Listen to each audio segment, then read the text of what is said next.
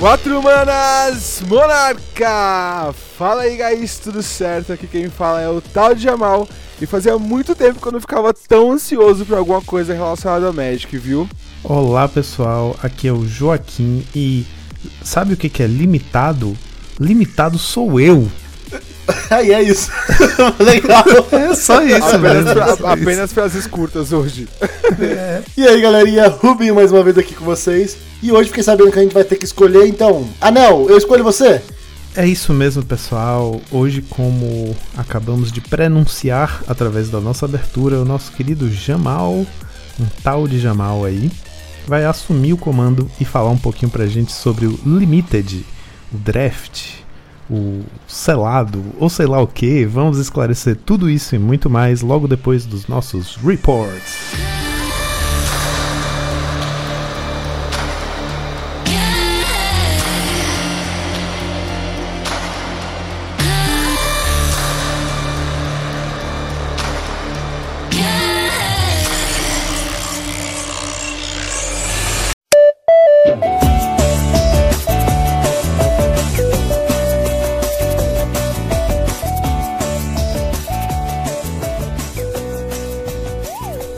Rubinho, que hoje o episódio é sobre limitado, mas tem também a parte construída do negócio.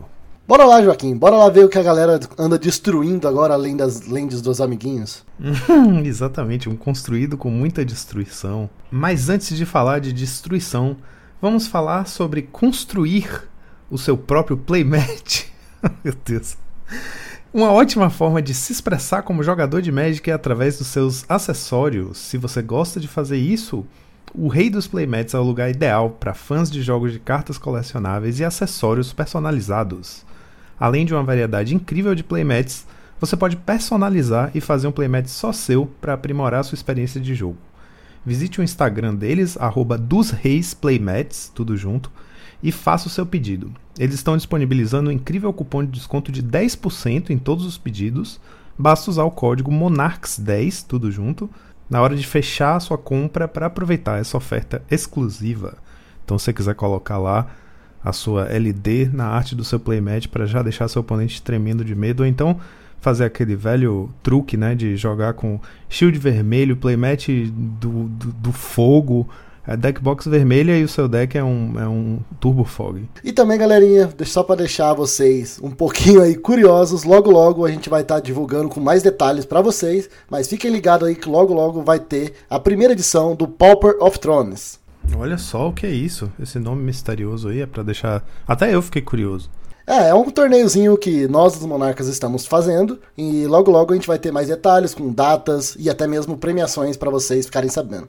Vamos nessa e antes de falar de metagame, a gente tem que passar os recadinhos aqui da nossa enquete do episódio passado. O Brendo mandou a seguinte enquete: Qual você já fez ou comprou quando começou no Magic e se arrependeu? A gente tava, no último a gente estava falando sobre o quê? Sobre dicas para iniciantes, né? A gente estava falando sobre Exatamente. Magic. A gente teve empatado com 20% dos votos as duas opções que são shields com desenho atrás, um erro clássico de iniciante, que é, que é os shields com, com arte no fundo, que sempre descasca ou, ou sai ou estraga. E o outro que é outros, aí entre parênteses, caixa de pergunta. Então a gente vai ter aqui o esclarecimento na caixinha de pergunta explicando quais foram o- o- esses outros. E o campeão de votos foi com 60% deck pré-montado. Olha só, esse é um clássico também, né, Rubinho? Exatamente, aqueles deckzinhos que a galera vende no, no Mercado Livre, na Shopee, né? Que vem, nossa, melhor deck vermelho da história. E vai ver é, um deck com dragão de Shiva. Te- Engraçado que até pouco tempo atrás rolaram agora esses pré-montados do Pioneer que, dependendo do valor, até valia a pena comprar, porque algumas cartinhas chave pro deck estavam lá, né, para alguns arquétipos específicos, mas claro que isso foi uma coisa temporária, porque também depois os preços sobem e também os decks dão uma caída, né? O meta muda muito. Exato, acho que na época. Na época teve o Lotus Field, né? Que foi um deck que tava bastante em alta e o pré-montado que a Wizards fez dele, né, o Challenger Decks que eles chamavam, era bem completo, assim, você tinha que comprar, se não me engano, é, acho que é, um set de Fatlands rara e mais duas, dois payoff além do pré-montado, então era bem completo o deck. É, tá vendo aí? Tem, então ainda tem alguns casos que pode vir a valer a pena. Acho que Commander também tinha, né? O pessoal que comprava alguns para poder aproveitar o comandante e várias cartinhas e depois ia ia personalizando. Então tem algumas exceções, né? Mas em geral o deck pré-montado é uma roubada mesmo. Eu mesmo caí nessa quando eu comecei. E aí a gente teve aqui na, no quesito outros, a gente teve duas pessoas escrevendo aqui. Uma delas foi o Lucas L Chaves 123, que falou: comprar pacote de carta da Shopee. Não me arrependo de comprar o deck básico porque é bom para voltar a jogar, mas gastei com lote de cartas aleatórias e uma carinha triste. lote de cartas aleatórias realmente é uma tristeza, velho, porque você não sabe o que vem e aí vem aquele lixão de draft, né, que a galera não tem onde, onde despejar. É o lixo do lixo, né, que ninguém queria, tava fazendo peso na casa da, na, na, casa da pessoa, a pessoa literalmente só descartou elas ali, né? Realmente. Exatamente. É. Você comprou todas as injogáveis de todas as raridades. E aí, gente, e falando nisso, comum hoje em dia, né? Tá saindo com os preços que, poxa, chega a dar uma tristeza. Comum de sete de site com tiragem mais limitada, tipo esse do Senhor dos Anéis mesmo, tem umas comuns aí que estão 10 conto, né? Tipo, Lembas, uma carta que tá difícil. Lembas! Lembas! Tá, tá dificílimo de achar. E tá cara, velho. Você acha em várias. As lojas que tem algum estoque dela estão cobrando 10 conto. Inclusive você não acha foil, né? É, a foil é impossível de achar. Eu tinha visto. No começo, lá na pré-venda, eu tinha visto uma foil. Eu tinha visto a foil de, de 16 reais numa loja, que foi a loja que eu comprei, as minhas. E o Lembas estava tipo dois e pouco. Eu achei caro. Eu falei, eu não vou comprar mais de Playset, não, porque depois que sair fica mais barato. E que doce engano, né? Tanto a, a foil teria valido a pena, que eu já vi vendendo a 30 reais e agora sumiu, não, você não acha em lugar nenhum, quanto a própria carta, que era dois e pouco, hoje está 10 reais. tipo, as cartas comuns estão ficando realmente. tá oficializando o preço de carta rara mesmo. E aí a outra, a outra opção foi do nosso queridíssimo Brendo Ikeda, que falou comprar booster por causa de uma carta específica. Provavelmente deveria esse... ser comum, né? E não abre ainda. Isso é muito. Pois é, pois é. Eu acho que isso é uma coisa, é um, é um, um equívoco que muito. Velho, talvez todo jogador de Magic em algum momento na vida já tenha cometido, né? Comprar o booster na esperança de abrir aquela cartinha específica que você quer. A gente que é mais do Pauper, né? Não é, já não é muito normal a gente abrir booster para quem só joga Pauper, né? Porque nunca vale a pena. Nunca vale, porque o que você está procurando vai ser uma carta ali que se vier é, um, é uma das comuns que custa centavos e o booster é caro e você não vai fazer nada com o resto. Mas eu me lembro que uma vez teve uma, uma épica, um épico momento, eu tinha acabado de começar a jogar Pauper. E aí, na mão do pessoal que tinha lá em Conquista, eu consegui juntar tudo que, que, das comuns que eu precisava na época do Treasure Cruise, quando ele não era banido ainda. Então era um deck de Metal Note, Todscour, Delver, Treasure Cruise, Nimbon e o Rooting Mandrills, né? Que é o, o, é um Simiczão da macaco massa. lá. Isso, era um Simic Tempo, super agro, com cartas de Delve. E aí, é, eu faltava um Rooting Mandrius para fechar o playset no deck. E aí, eu falei, cara, eu vou comprar o booster. Eu nem lembro, acho que era alguma coisa de Tarkir, não lembro não qual era o set que vinha ele. Eu sei que tava vendendo na época na loja. E aí foi a premiação de um torneio que eu podia é, pegar em dinheiro um valor lá, ou então pegar em booster com um valor um pouco acima. Eu falei, eu vou pegar booster, me dê os booster aí. Eu vou pegar, sei lá, acho que eram três booster e eu abro um. Se não vier o que eu quero, eu abro o outro, senão eu vendo os outros lacrados. Aí eu fui, abri o booster e fui pela primeira vez na minha vida passando da rara pra frente, porque a que eu queria era uma comum.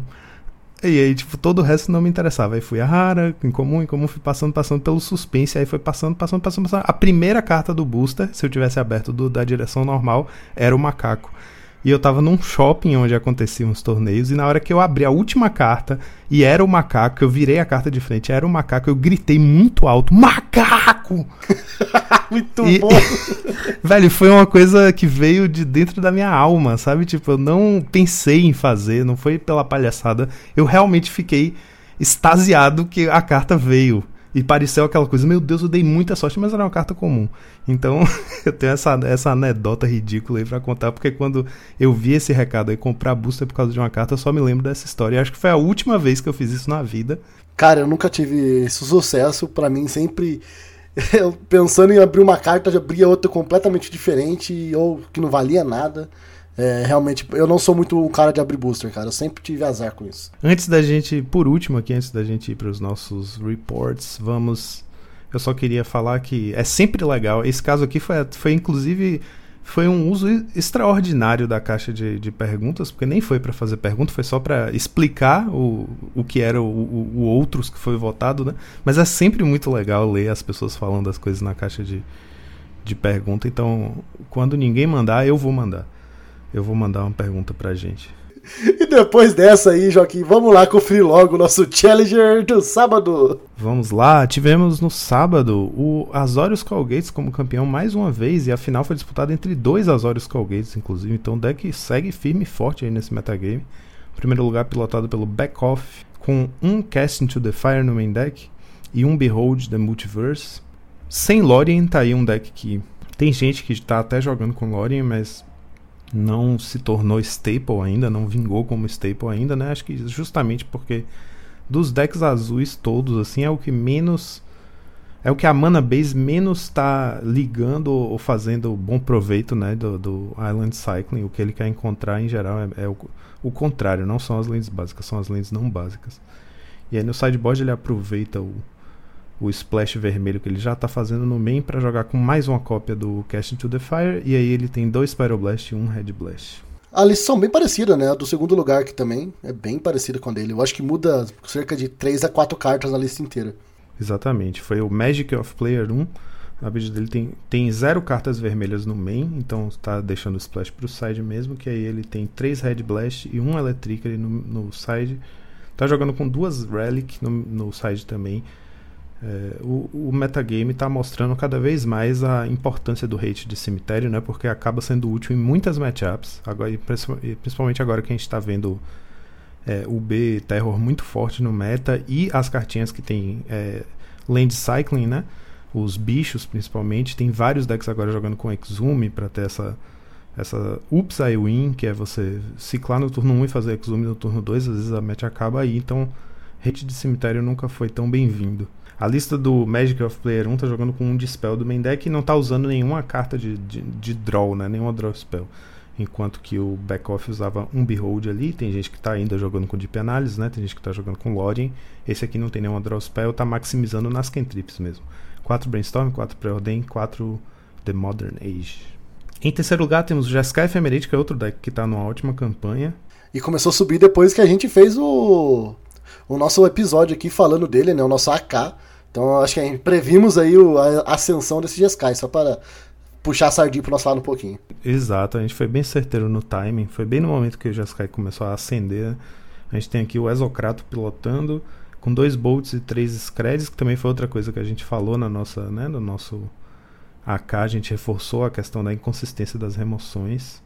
Inclusive, para quem segue a gente nas redes sociais, vai ver lá que eu fiz uns resultados de, de também jogando na liga e IRL. E no IRL eu fui com Jeskai, Ephemerate, Scred, né? Que eu tirei o Wildfire e comecei a jogar só com a base de land toda nevada para poder maximizar o Scred, então dar uma consistência maior nas remoções. E foi muito, muito bom.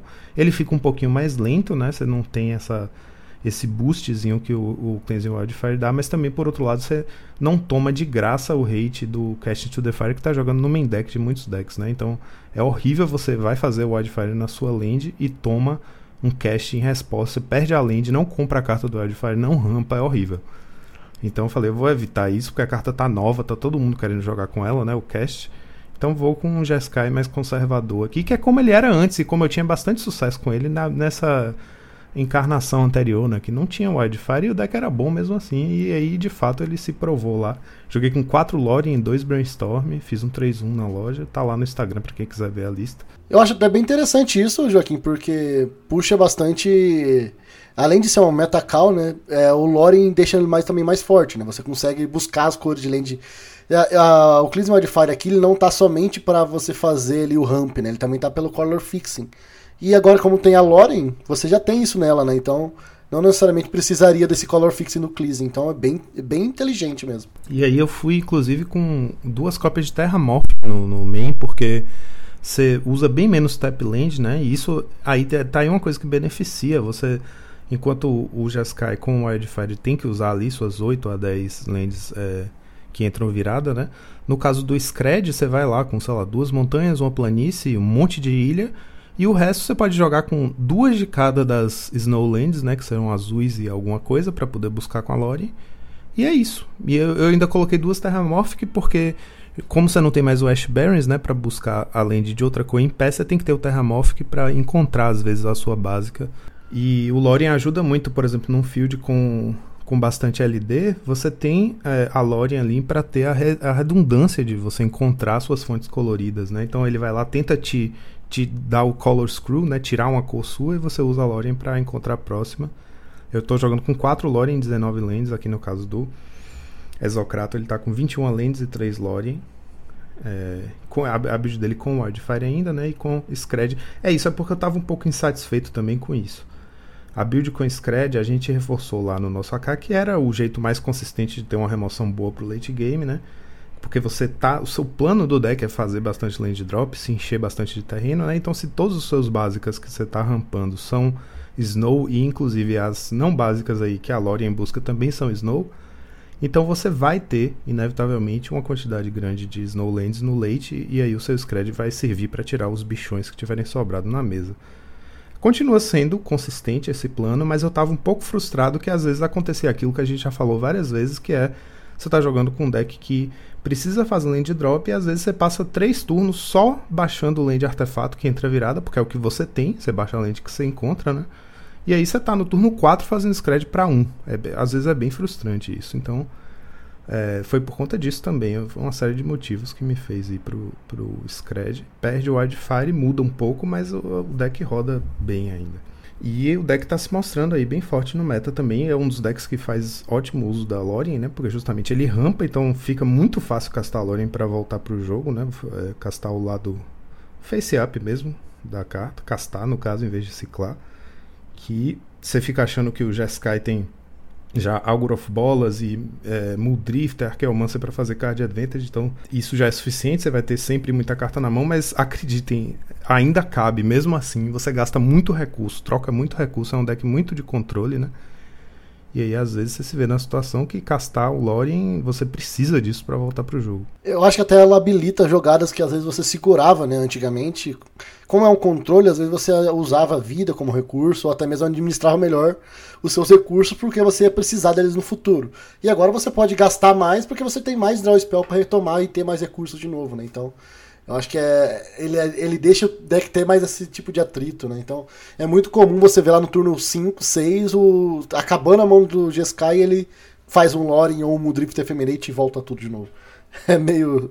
É basicamente é assim, né? A história da partida.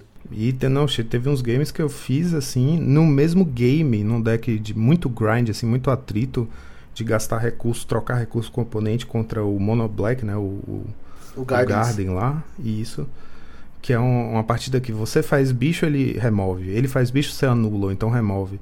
Então fica aquela coisa, você, todo mundo trocando um para um o tempo inteiro, uma hora fica todo mundo sem nada, e quem comprar melhor ganha. Em geral, o Monoblack levava vantagem porque abria de Deadly Dispute, né? E aí fazia uma, uma cascata de draw spells. E aí, tendo Lorien, muda tudo, porque eu, cheguei a castar três Loriens num game só. Tipo, eu ciclei o primeiro no early game e depois eu castei três, um atrás do outro, três turnos seguidos, e foi o que me fez voltar pro jogo. Então, às vezes você acha que ah, comprar três é suficiente. Não, às vezes você compra nove para conseguir voltar, porque compra muita land, compra né, muita, muito ar. Assim, você compra três cartas, são duas lentes e um pré-ordem. É, tipo, basicamente você não comprou nada, né? É continuar comprando. Enfim, a carta entrou muito bem no deck, porque é um deck de muita mana, né? Um deck que quer castar spell.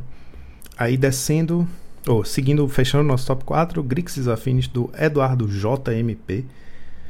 Dois Krark Clan, dois Frogmite, dois Hoverguard, um Kenko, um Gearseeker, um Gurmag. Ele tá bem diversificado em termos de criaturas. Tá jogando com duas Rebuke, tem duas Nihil no main, é, fazendo split com duas Star, tem um Chainers no main, então esse deck aqui tá bem é, eclético, né? Faz de tudo um pouco. Tem um Cast into the Fire no side, dois Gorilla Xamã, mais um Crack Clan no side, mais dois Chainers e até um Unexpected Things. O Affinity fazendo o que ele faz, né? Que é jogar com tudo, tudo que ele tem acesso, que é basicamente tudo do formato e mais um pouco. Aí descendo pro nosso top 8, tivemos o Grupo 11 pelo Make It Right, fazendo a, o trocadilho com o próprio nome, né?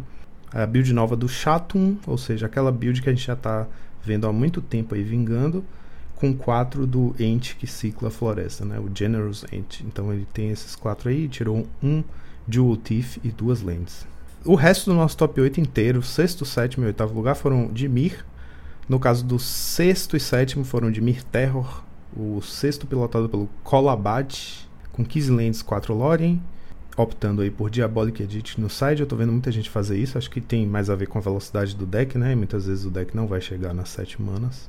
Em sétimo lugar, Mir Terror, também pilotado pelo Stone Fork Mystic, aquele trocadilho com Stone Forge Mystic, com 15 lentes, 4 Lorien também, dois Force Spike no main deck. E tá jogando com dois Ethereum Spinner no sideboard, olha só. Ethereum Spinner é aquele carinha, é uma criatura artefato humano mago, 3 manas, 2 quais caem azul, 2 barra 1. E aí quando você casta uma mágica com valor de mana 4 ou mais, você cria um Tóptero azul.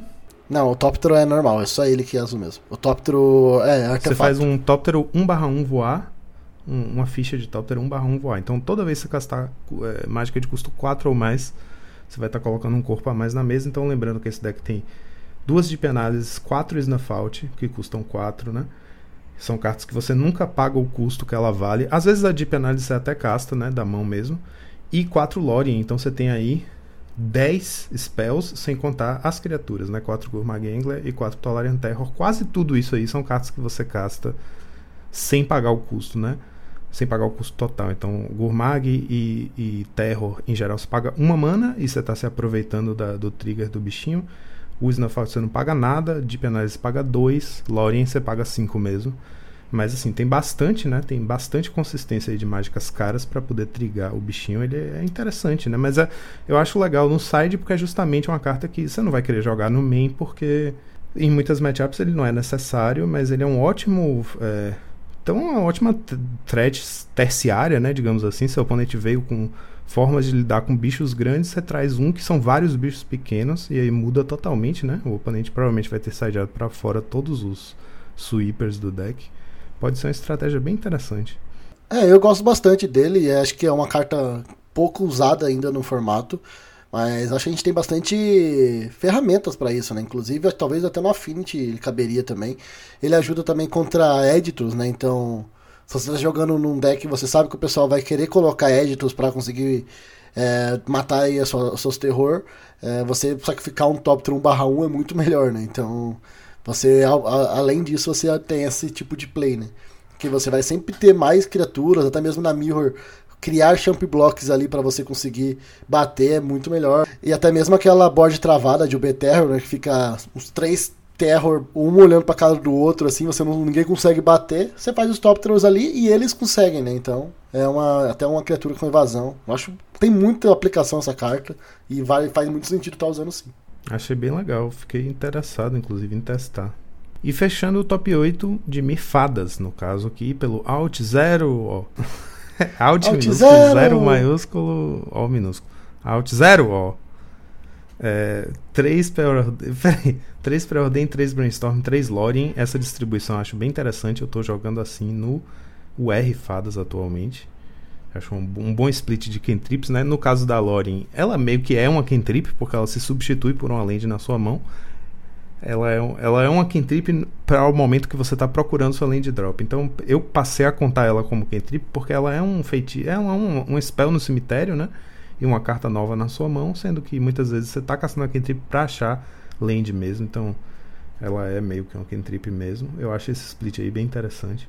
Você já parou pra pensar que o Lorimer Village faz o que o Arbonest Harvest fazia sempre no verde e agora nunca mais vai jogar porque tem Lorien? pois é. É mesmo, velho. E seguindo então para os nossos top decks do sábado, tivemos Dimir Terror em, com 22% do meta em primeiro lugar. Em segundo lugar, tivemos um empate entre Mono Ufadas e Gruponza, 16% do meta cada. Em terceiro lugar, tivemos Affinity com 10% do meta vemos aí que dessa vez o Monohead não apareceu, né? Então, bora lá seguir e conferir o que rolou no nosso Challenger do domingo. Tivemos o campeão Grixis Affinity pilotado pelo Walker 735, um jogador italiano que é um grande piloto de Affinity e que é um cara interessante porque a abordagem dele pro Affinity é sempre para uma coisa puxada para o control, né? A gente sabe que o Affinity está numa pegada mid-range já há bastante tempo, é, depois dos banimentos, né? E com a quantidade de draw spells que ele tem, mas algumas pessoas puxam ele para um, um, um, plano de jogo um pouco mais agressivo e outras para um plano de jogo um pouco mais mid-range. Ele é o cara que mais puxa para o control. Ele é famoso por já ter feito 5-0 e resultados bem relevantes com Affinity com 4 spells stutter e tal. Joga com Counter Spell no main deck. E aqui ele veio com as inovações, as ideias doidas dele. Ele tá com um Kenko, dois Galvanic Blast só, dois Cast Down no lugar dos outros dois Galvanic, né? Então tá uma remoção um pouco mais universal aí. Três Counter Spell, então a, a mana base dele tá ajustada para acomodar isso. Ele tem bem mais fontes azuis. Tipo, tem bem menos fontes vermelhas também, porque o vermelho tá aí quase como só um splash mesmo, com um makeshift, dois crack e dois galvanic. E ele tá jogando também com três lembas. Lembas? Lembas? É, ele tá com três Icor e três lembas, que é uma carta. Ele tem falado muito bem do lembas no Affinity, que é uma carta que muda tudo. Você tem o Scry, praticamente o, o pré-ordem do Affinity, né? E ele tá jogando, Rubinho, com uma Lorien Revealed no Affinity. Ele tem uma ilha básica e uma Lorien. E quando ele publicou essa lista, que ele foi campeão do Challenge com essa lista, com Lorien no Affinity, o pessoal ficou, ah, não é possível, você tá de sacanagem e tal. E o pessoal perguntou, ele postou no Discord do Familiars, o pessoal perguntou assim, você jogou com Lorien só para poder dizer que que jogou com Lorien no Affinity, né? Pra poder se, se gabar depois. Ó, oh, eu consegui fazer resultado com Lorien no Affinity. E ele falou que não, que, é, que ele defende que é correto jogar com Lorien, porque o Affinity precisa do refil, porque é arriscado jogar com. com ele joga com muito pouca land para um deck de controle e tal, não sei o que. Enfim, ele argumentou lá, mas não me convenceu, não. É... Eu acho que é exatamente o que a gente falou. Eu acho que lá não faz alguns. Talvez um ou dois meses atrás, que a gente viu um, um Burn ganhando o Challenger com, com quatro, quatro Battle Fist. Porque o deck ele é bom. Você colocar uma carta X, você... cara, essa carta aqui poderia ser, sei lá, pensa em alguma carta agora aí que vocês conhecem, que vocês gostariam, sei lá, um o Cabrito Montês. É, uma Manamorfose, um Cabrito Montês. Colocar aqui no Affinity, ele vai ganhar, porque o deck é bom. Uma carta morta no deck não, não faz diferença, sabe? Então eu acho que ele. Eu entendo os pontos que ele traz, pode ser até relevante, mas o deck já é bom e ele não, não desconfigurou o deck inteiro para conseguir colocar essa carta. Foi uma cópia. Eu acho que a porcentagem que isso mudou foi bem mínima. Posso estar falando besteira aqui? Posso estar falando a maior besteira do mundo.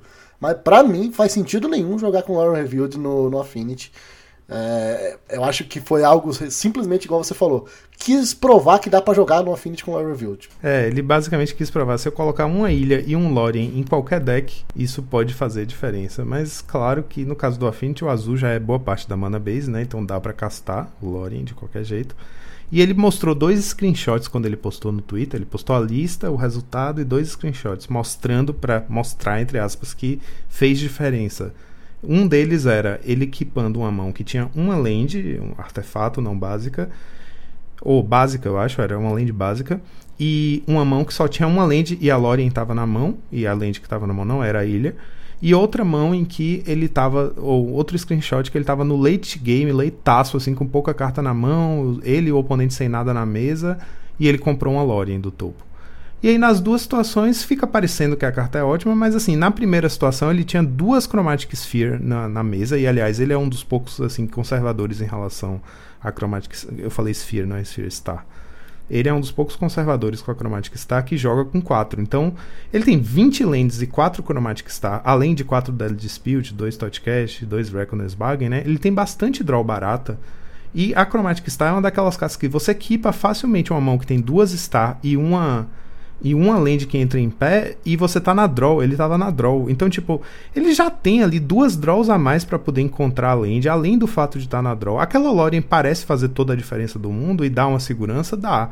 Mas assim, a, a, eu, eu argumentaria que aquela mão seria equipável com, com uma land e duas Chromatic Star na draw, sabe? Num deck que tem Blood Fountain, então você pode até ciclar a primeira Star às cegas, porque e, chamando preto, né? Porque se vier a a Blood Fountain, você pode fazer a Blood Fountain, já tem um artefato a mais na mesa, ou então você pode fazer a próxima Star e repetir o processo no turno seguinte. Então eu acho que é uma coisa, sei lá, ficou parecendo que fez diferença, mas nas duas situações, na primeira, se Se fosse uma draw a mais, sei lá, um Totcast ali em vez da Lorien. É um Totcast para você castar quando você achar mais land. E na segunda situação a mesma coisa, né? Você comprar um Totcast do topo, você vira uma mana só, né? Em vez de, de se tapar todo, você vira uma land só, compra duas em vez de se tapar todo e comprar três. Enfim. É, eu acho que é, é, entra muito no que que essa Lore entrou, no lugar de quê? É, se eu não me engano, ele era até uma das pessoas que jogavam com mais lands, né? Se essa Lore entrou no lugar de uma land, na mão inicial ele teria duas lands. Poderia, até isso a gente pode argumentar. Então eu, eu também sou muito do. Eu acho que não. A Loren é uma carta muito boa. Inclusive, vou até fazer um parênteses rápido aqui, só para dar um, um um, um overview para vocês. A gente nunca fala sobre isso aqui, mas no Goldfish ele mostra as cartas que mais são jogadas né, no, no top 32. E a Lauren é uma das cartas novas que mais está sendo aparecendo ali. É, tirando, é, tem a, por exemplo, as cartas mais jogadas dessa, desse Challenger, tanto do domingo quanto do sábado, tá? Em primeiro lugar tivemos Counter Spell, em segundo foi Hydroblast e Blue Blast. E no do sábado ele tá empatado com o número de cópias com o Brainstorm. E no domingo ele tá, ele tá, tá em quarto lugar, Brainstorm com 42 cópias e ele com 34. Ou seja, todos os decks estão jogando com isso. Praticamente quase tudo, né? Então é uma carta que tá sendo muito relevante, não é uma carta fraca. Só que jogar no Affinity eu acho que não é o lugar dela, sabe? Eu acho que ela tá ali é um pouco forçação. E a gente acabou de ver uma final do Challenge do sábado disputado entre dois Colgates e nenhum. E assim, o Colgates usa quatro ilhas, sabe? E pode incorporar facilmente uma dual UW. E nenhum dos dois estava usando Lorien. Então, até decks que jogam com muitas ilhas, que poderiam facilmente jogar com quatro ou, ou sei lá, duas, três Lorien, não estão jogando. Por mais que a carta seja ótima, e mude tudo no Palpa. Ela e todos os colegas dela de, de Land Cycle de Humana, que estão mandando muito bem no formato, e acho que foram ótimas adições, ela não é uma inclusão automática em todos os decks. E o Affinity é um, eu acho que é o mais forçado, assim, pra, né, pra você tentar colocar essa Lorien aí e convencer que ela faz sentido. Se até no Call Gates ela não tá sendo necessária, né, que dirá no Affinity. Mas ele fez o resultado dele aí, provou o ponto dele, ou não, sei lá. E deixa aí nos comentários pra gente, né? Vocês viram que a gente não concorda. Fala aí pra, pra gente se vocês acham desse, dessa lore no Affinity. Se você colocariam mais cópias, menos cópias. Como é que, como é que você jogaria com o seu Affinity? Vamos trocar essa figurinha aí. Mandem, mandem no, na caixinha de pergunta pra gente saber se as pessoas concordaram ou não, né? Porque para mim pareceu muito uma, uma, tipo, ele quis muito provar o ponto dele e conseguiu, mas você mesmo falou no grupo no dia, né? Podia ser um Core Skyfisher aí. E aí eu fiquei pensando, porra, o Core Skyfisher seria do caralho, ele tem quatro Chromatic Star e quatro Deadly Dispute para fazer mana branca, e aí você vai lá. Exato, lembras? Lembras? aí, ó, faz mais sentido o Core Skyfisher do que essa, essa Lore, tá vendo aí? E aí agora vamos para o finalista, foi o outro o outro finalista foi um Mono Red com Dota pilotado pelo Fer MTG a build 8 Rex sem Galvanic, com dois provados de club no main. Então esse main deck aí eu estou considerando basicamente o, o, o, baseline, né? o ponto de partida do, do Cool Dota Burn na, nessa temporada. Ele incorporou esses dois improvised club, eu acho que entra com mais consistência mesmo, melhor do que um, o Fire Blast. Mas talvez até coubesse ainda ter também o Fire Blast, né? É, eu particularmente não gosto de oito cópias do efeito é, Reckless Impulse, mas ele está com oito aqui. Eu gosto de seis ou talvez sete. Mas eu diria que essa lista aqui é a baseline, é a que mais vingou incorporando o Improvised Club em duas cópias, que eu acho que é a quantidade ideal que esse deck quer ter mesmo. Abandonou o Galvanic Blast, que eu acho ótimo, porque eu acho que ela é uma carta antissinérgica com o deck, embora pareça o contrário, né? Muitas vezes vai castar ela por 2 de dano mesmo e às vezes ela te força a castar ela no momento que você não, de, não deveria, sabe que não poderia, e aí você casta só porque você tá com Metalcraft precisa fazer um cool e acabar com seu Metalcraft. Então, é, se você se libera dela e garante ali a Chain Lightning, que é 3 de dano, né? Você deixa os 4 de dano na mão da Improvised Club, que é uma carta que tá em outra curva e tal. Muda bastante a matemática do deck. Eu acho que é uma escolha certa, porque a Galvanic quer muitos artefatos na mesa e de resto, né, o Kuldota e o Improvised Club quer e até o próprio Goblin Blast Runner né, quer sacrificar artefato. Então fica essa, essa tensão aí no main deck. E de side ele está usando duas cópias de Unholy Hit aqui, em vez do Mind Collapse. Aí descendo para o nosso top 4, tivemos Azorius Call Gates pelo Capiblaf, é, build com um Cast into the Fire e um Behold no main. E aí no side ele tem uma segunda cópia do Cast, 3 Red Blast e 6 Blue Blast, ou seja, 4 Blue Blast e 2 Hydroblast. Tivemos, fechando o top 4, Mono White Winnie do J Waves, a versão baseline lá, a assinatura dele, que tem dois Recommission no main deck. E aí agora tem uma coisa muito interessante. Vamos descer para o top 8 e tivemos aí em quinto lugar uma, uma lista muito interessante. O Goblins do Ramuda, né, o Ramuda grande piloto aí de Mogwarts. É um deck que o nosso querido Rubinho aqui é um é um fã inveterado, ele tem o deck todo bonitaço lá, todo foil, todo full art, todo tudo que você puder imaginar. E é um grande piloto do deck também. E aí o Ramuda fez uma coisa interessantíssima aqui que foi colocado quatro cópias do Troll of Casa Doom, como o Tiagão, nosso querido ouvinte aqui de Salvador, chama de Troll. Ele tá chamando agora de Troll Larico que diz que é o troll de casado, né? Então é o troll talarico. Esse bicho tá dando o que falar, né? A gente, a listinha da semana que a gente trouxe semana passada, eu e você já fizemos alguns resultados interessantes com ela. Levei na lojinha, fez o maior sucesso, todo mundo ficou fanzaço da lista. E basicamente o que ele tá fazendo aqui é o que eu tô vendo muitos decks pretos fazendo, que é jogar com quatro troll, e aí ele tem da, quatro da, da dual land, né, naturalmente, para poder fazer o mana fixing. E ele tem 4 Exume. Então é tipo, é um, é um Hogwarts que se você bobear, tá te batendo 6 no turno 3, sabe? Batendo 6 bloqueável no turno 3. Então, de repente, ele pivota e o plano dele já não tem nada a ver com combar com um Goblinzinho. Uma outra linha também que dá pra pensar aqui que tem um First Day of Class, né? Então, até mesmo se você fizer isso lá no turno 4, vamos dizer, você consegue fazer esse troll 7/6 com haste. Então tem até essas possibilidades desse deck. É bem interessante. Eu não. Vou ter que. Vou ser obrigado a comprar esse troll foil agora, cara é, achei muito legal, porque justamente, né, normalmente você tá jogando com um deck que tem um monte de remoçãozinha barata, tipo um R-Scred da vida, você joga com uma certa segurança contra o Mogwarts, né? Você fala, vou segurar duas peças de remoção sempre aqui, dois raios, aí entra com esse entra com esse troll aí cedo e você fica assim, o que, que eu faço com esse raio agora? É, é legal, eu sempre acho legal ter um, um plano B que é bom contra a resposta para o plano A né? E tipo, hate de cemitério também. É, Exume é uma carta famosamente boa contra hate de cemitério, porque você casta o Exume, o oponente exila seu cemitério, aí você deixa resolver a, sei lá, a Nihil, a estourada da Nihil, né? A, a, habilidade.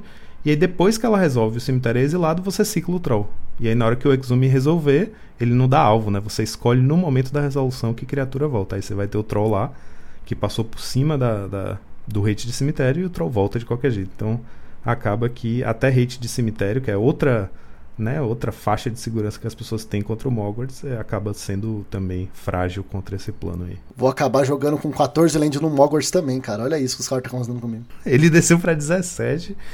Eu, eu, ainda dá pra descer mais, né? E no side ele tá usando 3 bolts. Eu fiquei curioso com isso. Eu acho que tem matches que você precisa de remoções rápidas, né? Até mesmo para responder Sweet Spear é uma coisa muito difícil do Mogwarts você responder esses, esses decks muito agros nos primeiros turnos que você precisa chegar ali no turno 3, 4 para você conseguir ter uma é, respirar e conseguir abrir, é, deixar o seu setup bom o suficiente para combar com backup. Então, o burn ele te coloca contra a parede, quando ele faz mana sweet spear, você não tem resposta, né? Então, eu acho que o Lightning Bolt ele entra mais nessas questões assim. É porque eu me esqueço disso, o Mogwarts é um deck combo, mas ele tem bastante condição de jogar um, um, um jogo mid-range, né? Que de troca de recurso e tal, então ter uma remoçãozinha barata é importante mesmo.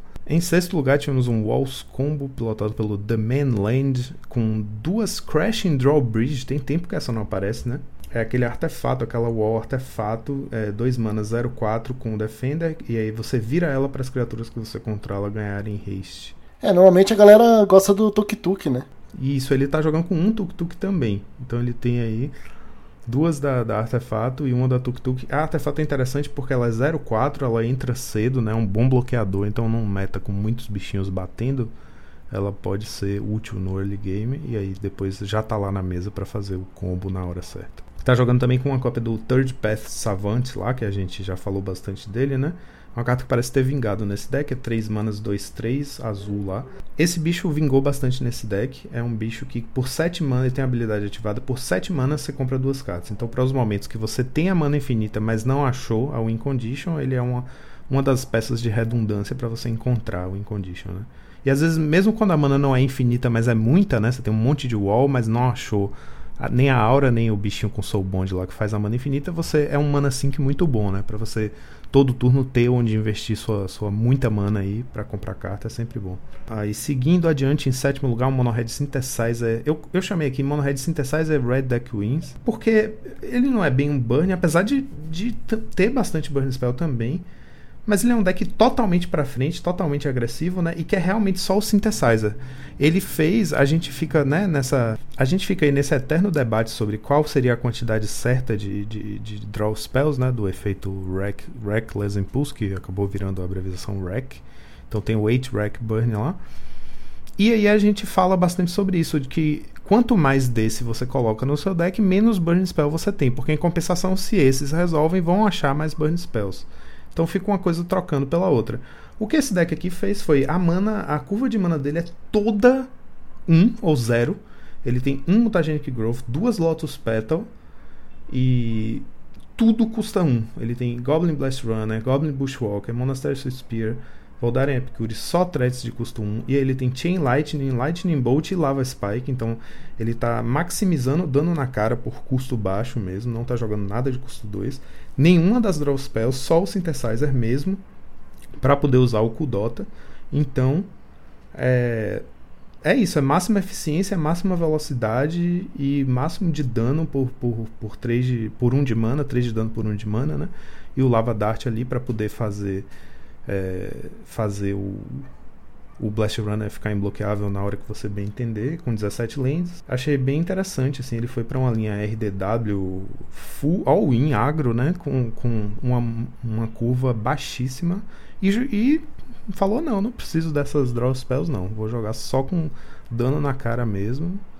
E meu card advantage é meu, meu synthesizer só. Interessante é até o rei de cemitério dele é de custo zero, né? Ele tá, optou aí pra usar o Tormod Crypt. Ele literalmente não quer draw, ele só quer matar o mais rápido possível. Exatamente, quatro Tormod Script, velho. Porque é interessante o Tormod Script porque você baixa no começo para você, você triga a Swift Spear baixando e você triga o Goblin estourando, né? Então dá para você fazer, calcular direitinho a hora que você quer usar para atrapalhar o oponente e se ajudar. É uma carta interessante o Tormod Script, porque é uma carta que em geral a gente acha pouco convidativa de usar como hate de cemitério no Pauper, porque ela não se substitui como a relíquia faz, né? Que é um hate que vai te custar 2 de mana no total para poder exilar um cemitério, mas te dá um draw. O Tormod Script custa zero e fica na mesa você pode ativar a qualquer momento, mas ele é uma carta que não se substitui na sua mão. Então fica todo mundo resistente a ela, mas em alguns decks pode fazer sentido. Né? E fechando o nosso top 8, tivemos um Dimir Terror pelo Super Cal 12653 com 4 Falage, 15 Lands, 4 Lorien com o máximo possível de, de self mill aí, com 4 Falage, 4 Mental Note, 4 Totscour e só o Brainstorm mesmo de Card Selection. Uma listinha bem, bem sucinta, eu diria assim. Ela é quase toda quadrada, né? Só tem dois Chainers, dois Cast Down, dois Fangs, dois de Penálise e dois Spell Piece. O resto tudo é quatro copies. Gostei bastante dessa lista, bem limpinha. E os nossos top decks do domingo, tivemos em primeiro lugar Dimir Terror com 19% do meta, em segundo lugar Mono Red, voltando aí para os top decks com 19% do meta, e terceiro lugar tivemos Affinity com 13% do meta. E agora, galera, bora lá para nossa terceira listinha da semana, uma listinha que o Joaquim trouxe pra gente aí, e já vi que é coisa diferente de novo, já já tô gostando. Fala um pouquinho da lista aí, Joaquim. Dizer que é uma, que é uma lista boa, ela não tem cara de boa, velho. Tem que tá na cara que é um deck ruim. Mas, mas é um deck Gates, então é aquele deck cheio de criatura tranqueira, mas que qualquer coisa vira threat, então tá valendo, né? É tudo besta, é um, é um, é um tribal de besta. Todas as criaturas do deck são besta, exceto o é, Wirewood Savage, que é um bichinho, um elfo, dois quaisquer e um verde, dois dois. É, que quando você. Quando uma besta entra em jogo, você pode comprar uma carta. É, e basicamente ele é o centro do deck, né? Ele é o eixo do deck. Porque você vai ter o seu card advantage com qualquer criatura que você caixa. Aí ele tem criaturas nem um pouco impressionantes, assim, é, mas ao mesmo tempo nada de se jogar fora. Ele tem aquele Lazotep River, né? Que é o bichinho 1/2, que é um zumbi besta. Porque, para quem não conhece, é aquele bicho que quando entra faz a mass 1, né? Então você faz um, um zumbi 00 com um marcador mais um mais um. Se você não tiver, e se você já tiver um token desse na mesa, ele cresce. Ele ganha mais um marcador. Então é, é aquele bichinho que joga bastante nos zombies, às vezes nos decks de aristocratas, né? Porque ele é dois corpos em um. E aqui ele só coloca uma besta na mesa, porque o zumbi não é besta, mas ele é uma besta, porque se, se você olhar a arte, o, o, bicho em si que você está castando é como se fosse o cachorro de batalha de um zumbi, sendo que o zumbi é o token, né? Então, esse cachorro é uma besta. E, e, ele, é, ele é uma besta, então é um bicho que faz dois corpos, e aí os dois corpos são pequenos, ele é 1 barra 2 e o outro é 1 barra 1, mas no Gates qualquer coisa é threat, né? E tá te comprando carta. Aí você tem o Contagious Vorak, que é aquele javali, né? 3 manas, 3, 3, o verde lá. Como é mesmo ele? Quando ele entra, você olha as quatro cartas do topo, pode revelar uma land e colocar na sua mão, né? Isso, se você não fizer isso, você prolifera. Se não fizer, prolifera. Então ainda tem essa, esse mini é, sinergia aí com o Lazotep River, porque se você tiver um, um exército desse na mesa, você pode colocar um marcador mais um, mais um, mas ele vai te achar sua land lá, provavelmente. Tem 22 lands no deck. E o, o que o Gates quer fazer é fazer land drop, né? Tem o Banner de Khrushchok, que é um bicho que tem várias habilidades aqui. É uma besta, é tipo o Curve Topper, de 4 manas, 4, 4 Trample. E ele tem duas habilidades. É o Reinforce 2, que é basicamente um Channel praticamente ali. Você descarta ela, paga duas manas, descarta ela da sua mão e coloca dois counters uma criatura. E um Scavenger, né? É, é quatro, não, cinco verde verde para você exilar ela do seu cemitério e colocar um número de marcadores mais um mais um igual ao poder dela na criatura alvo. Isso você só pode fazer isso como sorcerer. Então ela no seu cemitério também ainda tem esse outro fator aí de, de fortalecer uma criatura em jogo. É interessante esse bichinho.